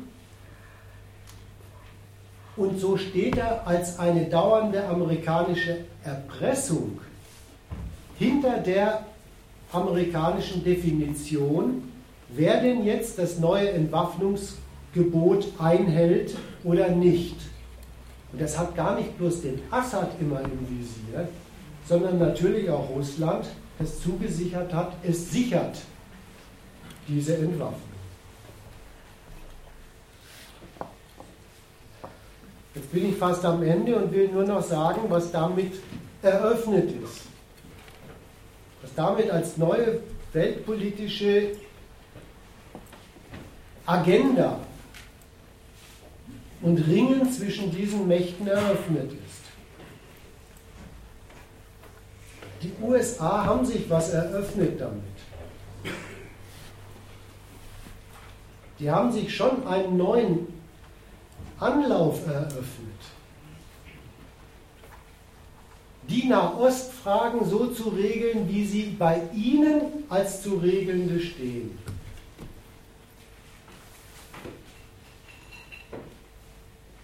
Wenn es jetzt dann nicht gleich zum Krieg gegen Syrien kommt, arbeiten die USA weiter, zum Beispiel an der Nahostfrage Israel und Palästina. Da ist ein Tonfall Amerikas unverkennbar. Die Frage ist ihnen eigentlich nur noch lästig. Die wollen sie weghaben von der Nahostagenda. Was sie sich eröffnet haben, ist zweitens, mit der Drohung gegen Syrien, mit dem Thema, es geht um die Entwaffnung von Staaten bei solchen Waffen, die den Amerikanern Kalkulationsprobleme aufmachen, eine neue Runde Diplomatie mit dem Iran. Und da merkt man noch etwas, worum es der Weltmacht USA in diesem Nahen Osten geht. Es geht der Weltmacht USA wirklich ein Stück weit um das Erledigen dieser offenen Fragen im Nahen Osten, um ihre Militär- und politische Führungsmacht für die amerikanischen Weltaufgaben freizusetzen. Das liegt auch auf der Obama-Linie zu sagen, eigentlich stellen sich den Amerikanern doch die Hauptordnungsaufgaben in Asien und im Pazifik. Das ist die eine Folge, die jetzt eingefädelt ist. Entschieden ist daran nichts. Aber es ist klar, worum da gekämpft wird. Darum kämpfen die USA.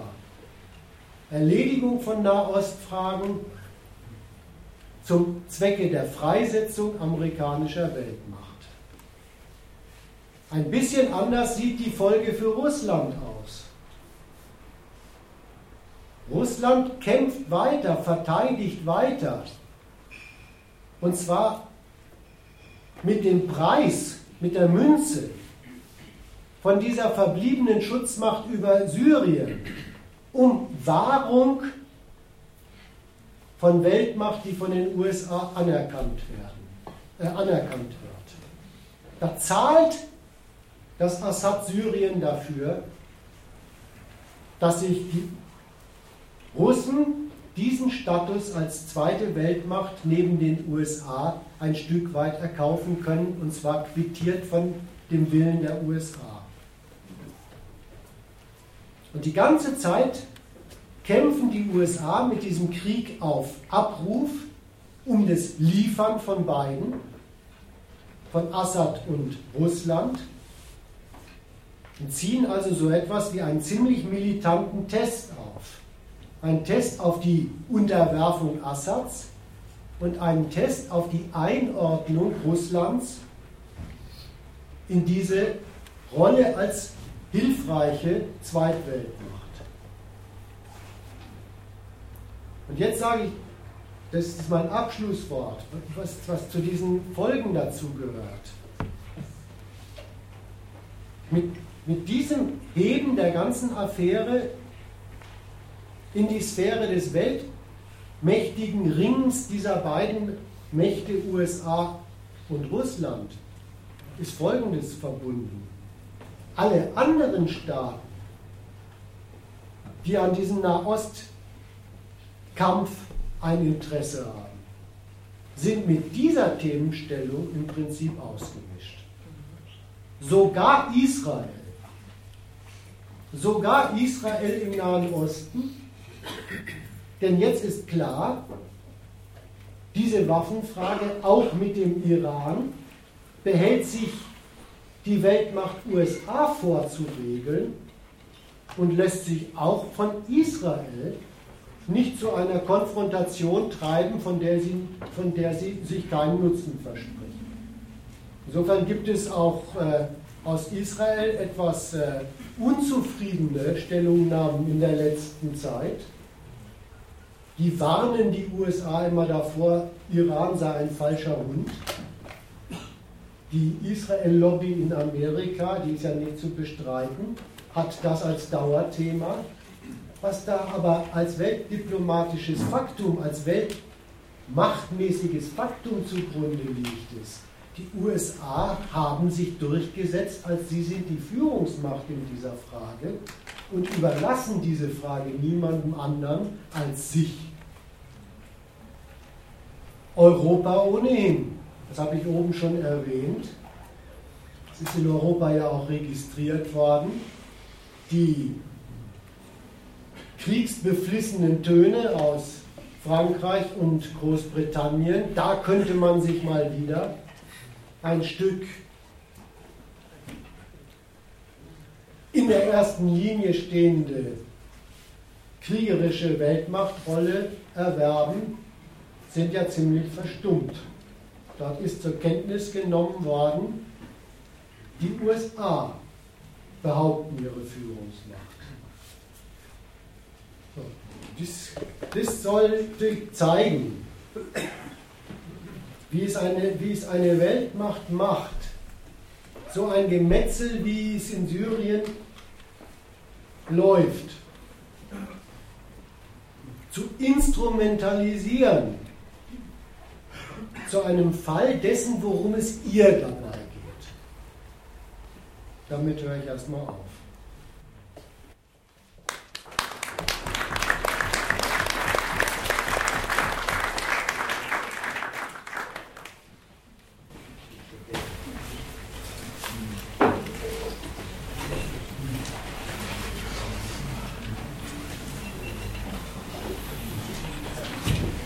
Eine Sache nicht ganz verstanden oder vielleicht lassen Ich weiß nicht, ob du sie nicht einfach mit einem Komma angehängt hast oder ob es da irgendwie einen Übergang gab, den ich nicht mitgekriegt habe. Ob die Amerikaner von dem, was jetzt in Syrien haben, einen spezifischen Grund haben, neu auf, auf äh, die Iran-Frage zu kommen. Oder, also ein bisschen klang es, ich sag mal doof, äh, klang es ein bisschen doof, wo wir gerade dabei sind. Aber das meinst du wahrscheinlich. Ist die Frage verständlich?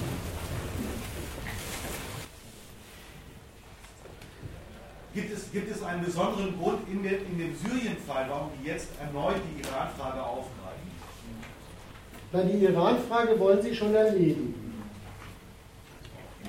Aber sie haben diese Drohung Syrien für einen von Amerika nicht erlaubten Besitz von Massenvernichtungswaffen militärisch zu strafen und in dieser Frage zu sehr viel bereit zu sein. Zu dem in gewisser Weise passenden Auftaktargument für eine neue Sorte Entwaffnungsdiplomatie mit dem Iran gemacht. Die haben selbst direkt gleich den Connex hergestellt, Iran soll auf diesen Fall schauen. Was mit Staaten auch passieren kann, die sich über amerikanische Geh- und Verbote in letzten Waffenfragen hinwegsetzen. Die Iraner haben das ja auch gleich so verstanden und entsprechend reagiert. Angebot, dass sie doch bereit sind, äh, neue Verhandlungen einzugehen. Ja, da gibt's, bei denen gibt es zwei Gründe dafür. Das, der eine Grund dafür ist, wir haben wirklich mittlerweile ernste nationale Probleme mit dem Sanktionsregime. Und jetzt kommt diese Drohung dazu. Äh, äh, ich will das passend noch eben erklären. Warum das, das, warum das eigentlich das passende Argument für das Neueröffnen einer solchen Diplomatie ist. Man muss sich einfach mal klar machen, was ist denn eigentlich der Inhalt dieser Diplomatie, die da betrieben wird. Das ist schon, das ist schon eine, ein wüstes Verlangen, wie es nur eine Weltmacht überhaupt diplomatisch vortragen kann. Sie verlangt, dass ein anderer Souverän die letzten Mittel der Behauptung seiner souveränen Eigenständigkeit seines höchsten Willens bei den Amerikanern abgibt. Das ist, das ist ein, ein äh, politisches Verlangen an eine Nation wie den Iran. Das hat eine Gewaltfrage zum Anliegen und Inhalt. Und insofern hat Herr Obama schon in seiner Art den richtigen Ton gefunden und dieses Apropos gemacht. Wo wir schon mal beim möglichen Bombardieren sind, das ist doch ein überzeugendes Argument für Gespräche in dieser Frage, oder? Ja. Aber was soll denn der Iran an äh, Massenvernichtungswaffen abrüsten? Es, es, gibt ja gar keine Massenvernichtungswaffen. Es ist nicht witzig, also es gibt Sie ja. haben den Atomsperrvertrag unterschrieben. Sie verzichten auf Atomwaffen, möchten aber gern äh, zivil Atomenergie nutzen. Und genau das ist ja der Punkt. Das dürfen Sie jetzt ja auch nicht. Spielt gar keine Rolle für die USA. Ein Staat, dem es nicht zusteht, auch nur die Möglichkeit, atomwaffenfähiges Uran anzureichern. Die äh, will mich nicht darüber streiten, ob sie das für Atomwaffen oder für medizinische Zwecke tun. Keine Ahnung. Ich äh,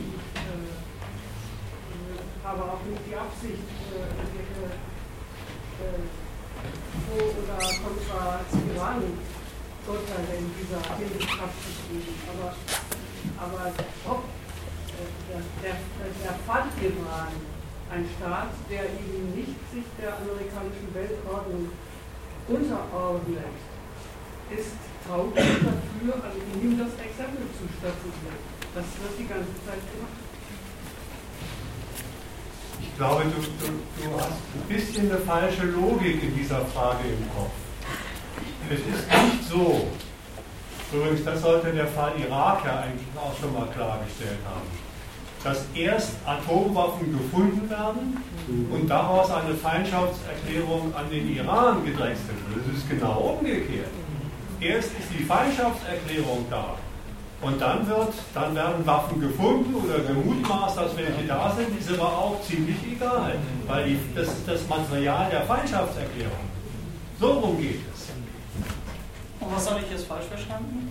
Weil du immer gefragt, gesagt hast, ja, wir haben ja gar keine. Da war die, ja erste Antwort, da war die erste Antwort von, von ihr, das ist egal. Und ich habe jetzt nochmal erklärt, warum das egal ist. Für die Amerikaner. Ich habe auf die Wortwahl reagiert, wenn man von Abrüstung spricht. Und vielleicht die sogenannte Abrüstung oder die Abrüstung in Anführungsstrichen. Dann hätte ich, äh, ne? ich habe nur darauf reagiert, weil es gibt ja nichts abzurüsten.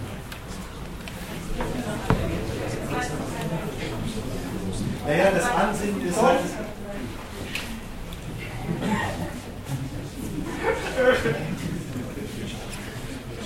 Das Ansinnen ist halt, dass der Iran sich strukturell atomwaffenunfähig machen soll. So. Ich weiß nicht, ob das. Ah, ja.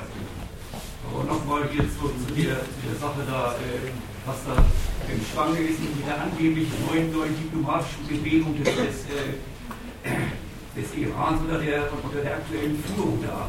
Da ist noch viel äh, interessierte Leser da am Werk. Es mag zwar sein, wie du gesagt hast, äh, äh, dass das sowas wie Wirkung, die Wirkung der, der, äh, äh, der neuen Offensive der USA da, da, da unterwegs ist. Aber was der, was der neue Führer da nicht zugestanden hat, ist noch nicht äh, die Definitionshoheit äh, abzugeben, äh, was, seine, was sein Atomprogramm da betrifft. Das hat er an die USA, da, hat er, da, hat er, äh, da ist noch kein Zustimmung unterwegs, da die Definitionshoheit die USA dazu überlassen. Ja, das sollte auch nicht gesagt sein. Äh, generell wollte ich mit meinem letzten Punkt, da ist was eröffnet, ja, da ist was eröffnet, habe ich alle Aussagen nicht so verstanden haben wollen und mit dem eröffnet ist es auch erledigt. Ja, aber ja? in der Öffentlichkeit ist das so breit getreten worden. Äh, da sei sowas wie unterwegs, äh, unterwegs von, von, der, von, dieser neuen Führung da, äh, von wegen äh, in Richtung äh, diplomatische Unterwerfung unter, unter der Diktion der USA, was die Atomentwaffnung betrifft.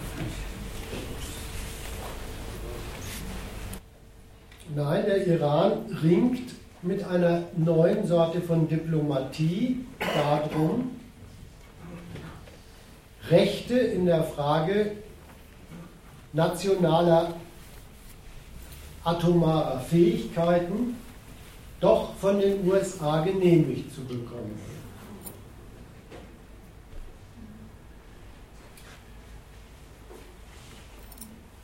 Das allemal ist eröffnet, dass die Iraner zu dieser Diplomatie, zum Verhandeln darüber, was genehmigen uns die USA in dieser Frage bereit sind.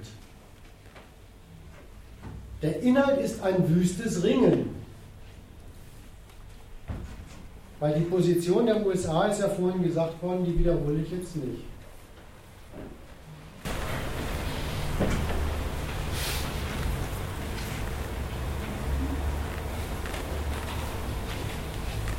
Also, die Auto soll das jetzt heißen, wir haben die Autonomie der USA jetzt anerkannt, was, was äh,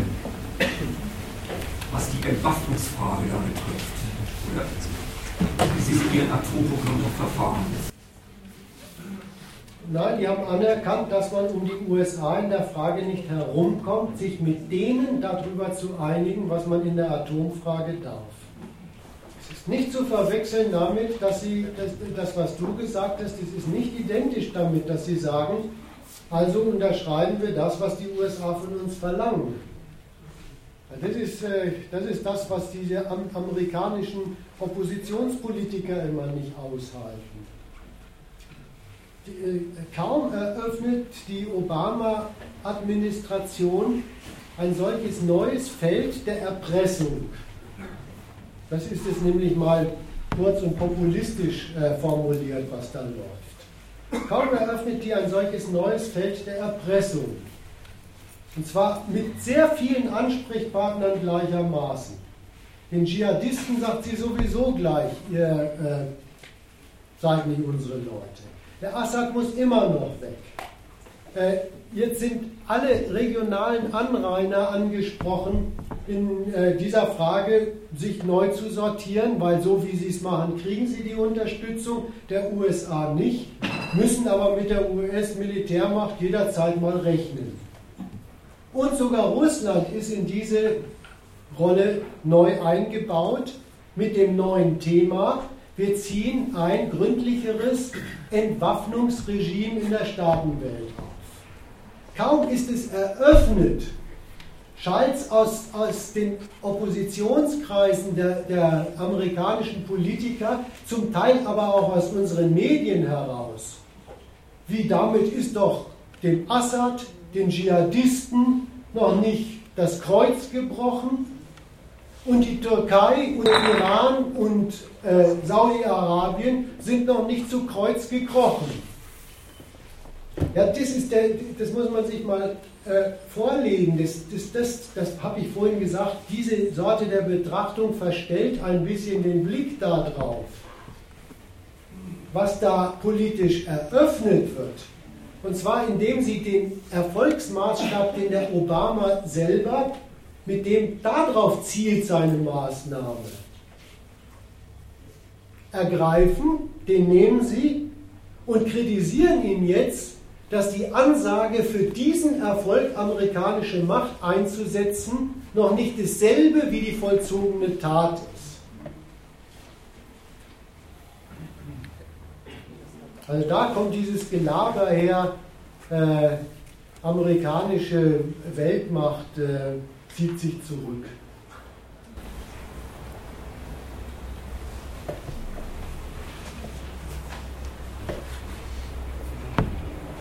Ich wollte nochmal was zu der neuen Rolle Russlands sagen.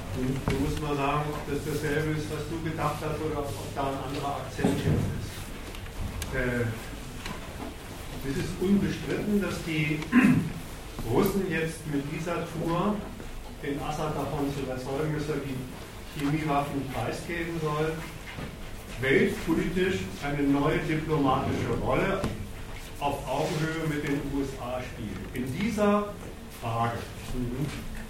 So, jetzt, jetzt mache ich mal eine Trennung, die ist vielleicht nicht so ganz sauber und sage, das ist die Formsache. Was ist denn eigentlich der Inhalt, über den da zwischen den beiden Staaten verhandelt wird? Der Inhalt ist doch wenigstens zu deiner einen Seite nicht nur ein Preis, den Assad zahlen muss, sondern ein Preis, den die Russen zahlen müssen.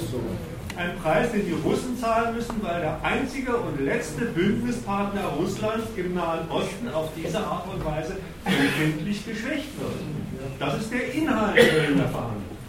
Der zweite Inhalt, ich weiß nicht, ob man so weit gehen kann, ist, dass mit, der, mit dem Überflüssigmachen der, der, der Strafaktion selber die politische, die imperialistische Zielsetzung der Amerikaner ja nicht nur weg ist, sondern in die Diplomatie insofern eingeht, als die Amerikaner, äh, als die Russen, ja, ich sag's mal vorsichtig, kurz davor sind, das Urteil der Amerikaner, wer darf diese Waffen haben, ja oder nein, teilen müssen. Ob man so weit gehen muss, weiß ich nicht. Auf jeden Fall sind sie in diesem Fall auf jeden Fall dafür. Der nächste, der, der ein bisschen ein Beleg dafür. Da kommt nämlich auf Israel. Ist der Kollege noch da, der den Punkt angesprochen hat? Oder? Ähm, es ist nämlich, Israel taucht ja dreifach auf in diesem ganzen Getöber. Da fasse ich jetzt wirklich nur nochmal zusammen, was du gesagt hast. das passt hier rein. Ob das den Russen gefällt, dass mit der Ankündigung, die nur die Tyrannen dürfen diese Waffen nicht haben, diese Massenvernichtungswaffen nicht haben, von vornherein Israel ausgeklammert hat, den Russen das passt, das steht gar nicht zur Debatte. Das ist übrigens der erste Punkt, was die Israelis anbelangt. Deren Atom, deren Chemiewaffen, die Atomwaffen so sind damit ausgeklammert. Das zweite ist, sie sind nicht nur ausgeklammert, sondern dadurch, dass Assad seine verbrennen muss, sind die israelischen aufgewertet. Die haben nämlich jetzt dieses Pendant auf Seiten der, der Syrer nicht mehr. Das ist nicht der Gegenstand, über den Israel sich beschwert, sondern das nehmen sie einfach wie selbstverständlich hin. Beschweren tun sie sich über den, nächsten, über den letzten Punkt, der Israel noch betrifft, was du ja auch gesagt hast. Die Israelis werden natürlich ständig von den Amerikanern daraufhin diplomatisch und nicht nur diplomatisch äh, kontrolliert, dass ihre, eine, ihre eigenen Alleingänge in der Region genauso wenig erlaubt sind. Muss man, sehen, muss man sagen, ob das mit den. Ja, ich habe ich hab ich hab, äh, mir erspart, das nach Form und Inhalt aufzuteilen. Ja. Ich habe das Ding widersprüchlichen Deal genannt. Ja. Weil äh, ich, ich würde würd beim, beim Stand, in dem das jetzt ist, erstmal sagen, das sind die aufgeworfenen Machtfragen. Äh, dem Assad ist ja immerhin, um auf, letzte, auf den letzten Punkt mit Israel äh, mal einzugehen, der Assad hat sich ja sogar rausgenommen, in diesem, in diesem Interview im Spiegel zu sagen, äh, er wäre eigentlich schon immer für, eine Massenvernichtungs, äh, für einen Massenvernichtungswaffen freien Nahen Osten gewesen. Also das ist noch nie ausgemacht, ob nicht. Also der Assad wird sicherlich nicht dazu in der Lage sein, das Thema aufzumachen. Aber schauen wir mal, dass sonst das gilt, da stimme ich dir zu. Aber ob das äh, einfach so gelten gelassen wird, äh, das wird zu den, zu den wunderbaren, wirklich mit Gewalt betriebenen Erpressungs- und, und, und Ringensfragen gehören, die da jetzt eröffnet sind. Das sehe ich auch so. Ich mache nur einen Nachtrag, weil das mit dem Iran vorhin und der Atomwaffe da war. Ich will, will das gar nicht auf die Atombomben und so weiter beziehen, Man, ähm, sondern überhaupt auf diese Massenvernichtungswaffen. Man kann da was studieren.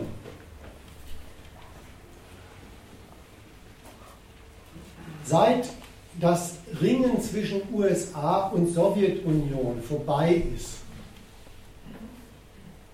die Sowjetunion nicht mehr Sowjetunion sein wollte, sondern beim Westen als Russland mitmachen will. Marktwirtschaftlich und so weiter. Aber mit der Ambition, dort eine potente Macht zu sein. Seit das der Fall ist, haben die USA in der Waffenfrage nachgelegt. In dieser Massenvernichtungswaffenfrage nachgelegt.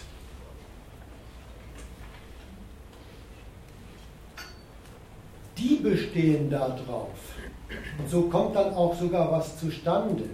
Nach dem Ende dieses Ringens von zwei weltpolitischen und weltmilitärischen Blöcken bestehen die USA jetzt darauf, wirklich weltpolitisch in der Staatenwelt das Kräfteverhältnis, um Waffen zu bereinigen, die für sie missliebig sind. Wirklich zu bereinigen, die für sie missliebig sind. Was haben sie bei den Chemiewaffen hingekriegt?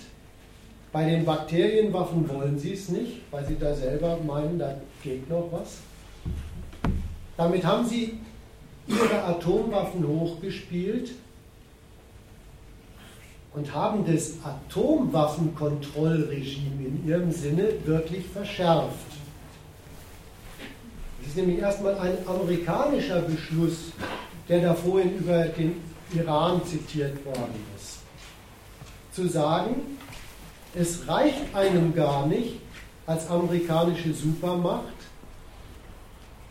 dass die Staatenwelt sich vor den Großen zu der Frage bewegen lässt, traue ich mich gegen die auf Atomwaffen zu setzen oder mache ich nicht lieber mit deren Zustimmung bloß die zivile Atomtechnologie? Das war das Waffenkontrollregime, mit dem sich die Amerikaner zähneknirschend abgefunden haben unterm Ost-West-Gegensatz. So ging dieser Nichtverbreitungsvertrag. Die Staaten dürfen Atomtechnologie betreiben, wenn sie vertraglich sich unter das Regime stellen, aber nicht damit Waffen bauen. Und seither haben die Amerikaner das Anliegen in dieser Frage, die Schraube nachzuziehen. Die wollen auf ein Regime hinaus, das, wie, wie ist es vorhin so schön wissenschaftlich in der Staatenwelt, die strukturelle Unfähigkeit zum Bau von Massenvernichtungswaffen, mit denen die USA im Fall des Falles rechnen müsste, herstellt. Und davon ist Iran ein Fall. Die Fähigkeit, sich sowas zu beschaffen, soll es in der Hand von Staaten, als erstes mal in der Hand von Staaten, die die USA zu widerborstigen Störenfrieden in ihrer Staatenwelt erklärt haben, nicht geben. Aber im Grunde genommen in der Staatenwelt.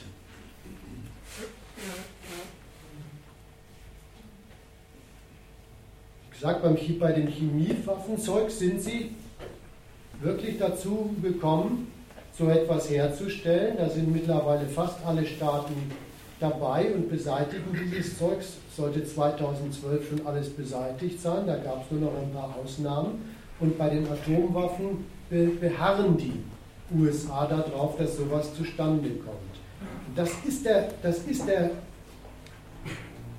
Standpunkt eben einer Weltmacht, die dadurch die Kontrolle über die Staatenwelt für sich reservieren will. Dass sie mit, ein, mit erpresserischem abschreckendem Einsatz ihrer militärischen Überlegenheit darauf aus ist, den Staaten abzuverhandeln, dass die in ihrem Arsenal Waffen haben, mit denen sie sich für amerikanische Eventualitäten einer Kriegsführung gegen sie ein Stück weit unkalkulierbar machen. Jetzt habe ich noch nicht verstanden, was das mit den Biowaffen auf sich hat und mit dem amerikanischen Standpunkt gegenüber eines Biowaffenkontrollregimes. Das hast du eben, da hast du eben so gesagt, ja. Da geht noch was oder sowas. Ja, da, haben die, da sind die USA diejenigen, die erstmal eine solche Konvention nicht zustande, also eine solche internationale Konvention nicht zustande kommen lassen, weil sie an dieser Stelle auf dem Standpunkt stehen, das wollen sie gar nicht als eine internationale Regelung haben, sondern als eine amerikanische, dort wo sie es für erforderlich halten. Und vor allen Dingen wollen sie sich derzeit einem solchen Regime des Beendens von Biowaffen nicht unterstellen, weil sie in dieser Frage immer noch mit diesen Waffen als tauglicher Abschreckungswaffe von sich kalkulieren.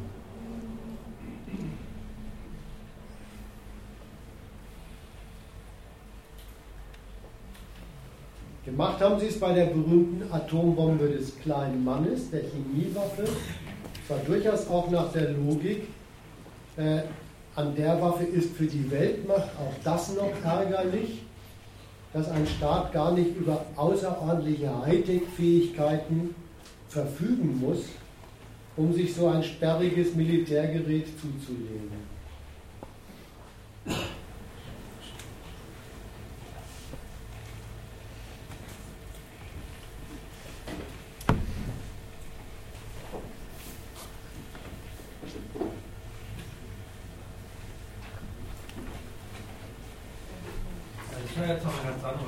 Ja. Das ganz am Anfang äh, dargelegt, dass äh, Obama irgendwann ja Rede gehalten hat, wo er die rote Linie gezogen hat. Herausgestellt, dass es, äh, wenn zu einem Chemiewaffeneinsatz kommen soll, eine Strafaktion gibt. Die hat es ja jetzt nicht gegeben. Ja, die Strafaktion hat es nicht gegeben. Darunter verzweifeln eben auch manche amerikanischen Politiker, weil sie der Auffassung sind, eine Ankündigung muss die Tat folgen, sonst äh, zeigt Amerika Schwäche. Aber meine Auflösung ist eine andere. Die USA unter Obama haben sich erst einmal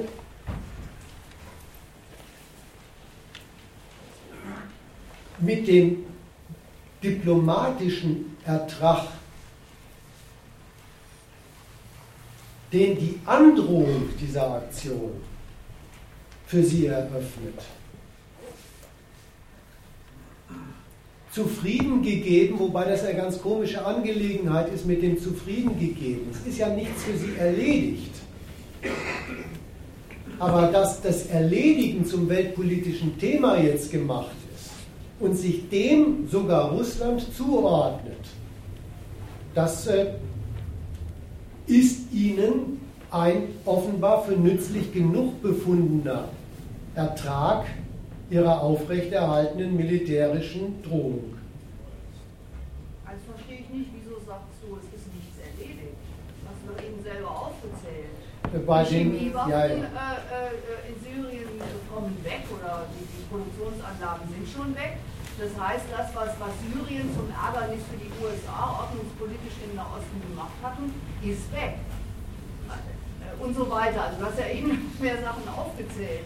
Natürlich hat das einen ja, das ist, Insofern ist das Diplomatische ja, doch nicht ein Nur. Sondern da haben sie das erreicht, was sie mit der Bestrafungsaktion ja gerade erreichen wollten. Neben dem Bürgerkrieg, der da weiter vor sich hin äh, tobt, klarzustellen, dass äh, das weiterhin Toben nicht etwas ist, wo die Amis sich quasi aus der weltpolitischen Gestaltung zurückgezogen hätten, sondern auf dem diplomatischen Feld klarzulegen, wir sind diejenigen, die bestimmen, was wo auf der Welt passieren soll. Und da haben Sie in der Hinsicht ja wirklich einiges erreicht. Ja, da haben Sie was erreicht, aber auch viel eröffnet. Und ich bin in der Frage vorsichtig, weil sogar in der Sicherheitsratsresolution, wie, die, wie, die, äh, wie der Bundesausschuss Friedensratschlag entdeckt hat, etwas steht, was eine einzige Öffnungsklausel ist. Die Resolution wartet mit einer innovativen Interpretation des Völkerrechts auf.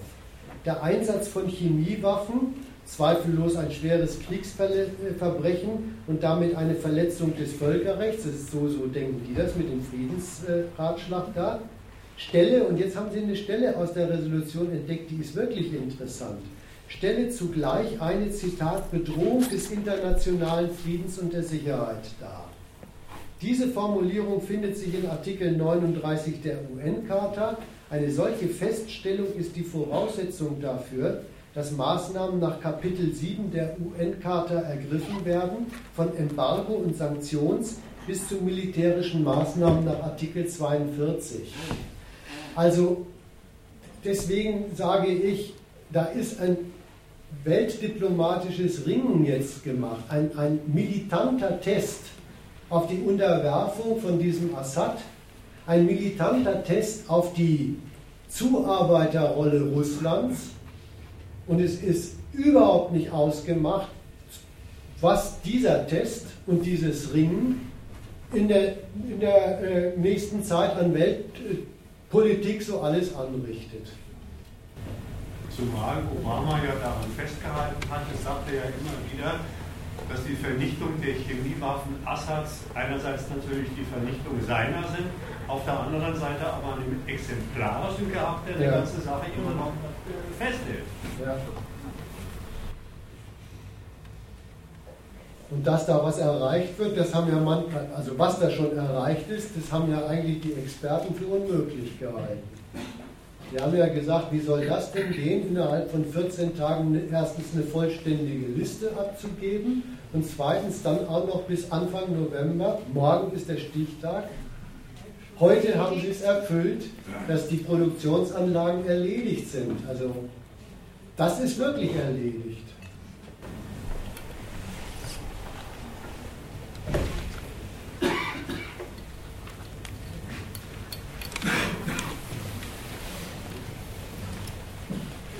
nochmal, das mit, mit der Ansage des amerikanischen Anspruchs nicht auch die Erledigung ihres Anliegens durch ist. Das merkt man zum Beispiel daran, dass es nach wie vor Gegenstand diplomatischen Rings ist, ob die chemische Abrüstung vom Assad etwas ist, das statt seiner militärischen Behandlung, statt des äh, militärischen Einschreitens der USA stattfindet, oder wegen der beständig aufrechterhaltenen Drohung ja. mit einem Militärschlag. Das sind die diplomatischen Positionen der USA und der Russen und da gibt es noch kein letztes Wort. Daran merkt man, naja, das bleibt noch eine Weile, das Zeug bleibt uns noch eine Weile erhalten erstmal. Das vorläufig diplomatische letzte Wort in dieser Frage ist diese verzinkte Stelle in der Sicherheitsratsklausel, in der den Russen gelungen ist, das direkte Legitimieren militärischer Aktionen gegen Syrien auszuschalten, wo die USA sich aber sofort alle Paragraphen für den Fall des Falles reingeschrieben haben. Da waren die wirklich scharfsichtig, da diese Friedensratschlägler, und haben gesagt, das hat es bislang nicht gegeben.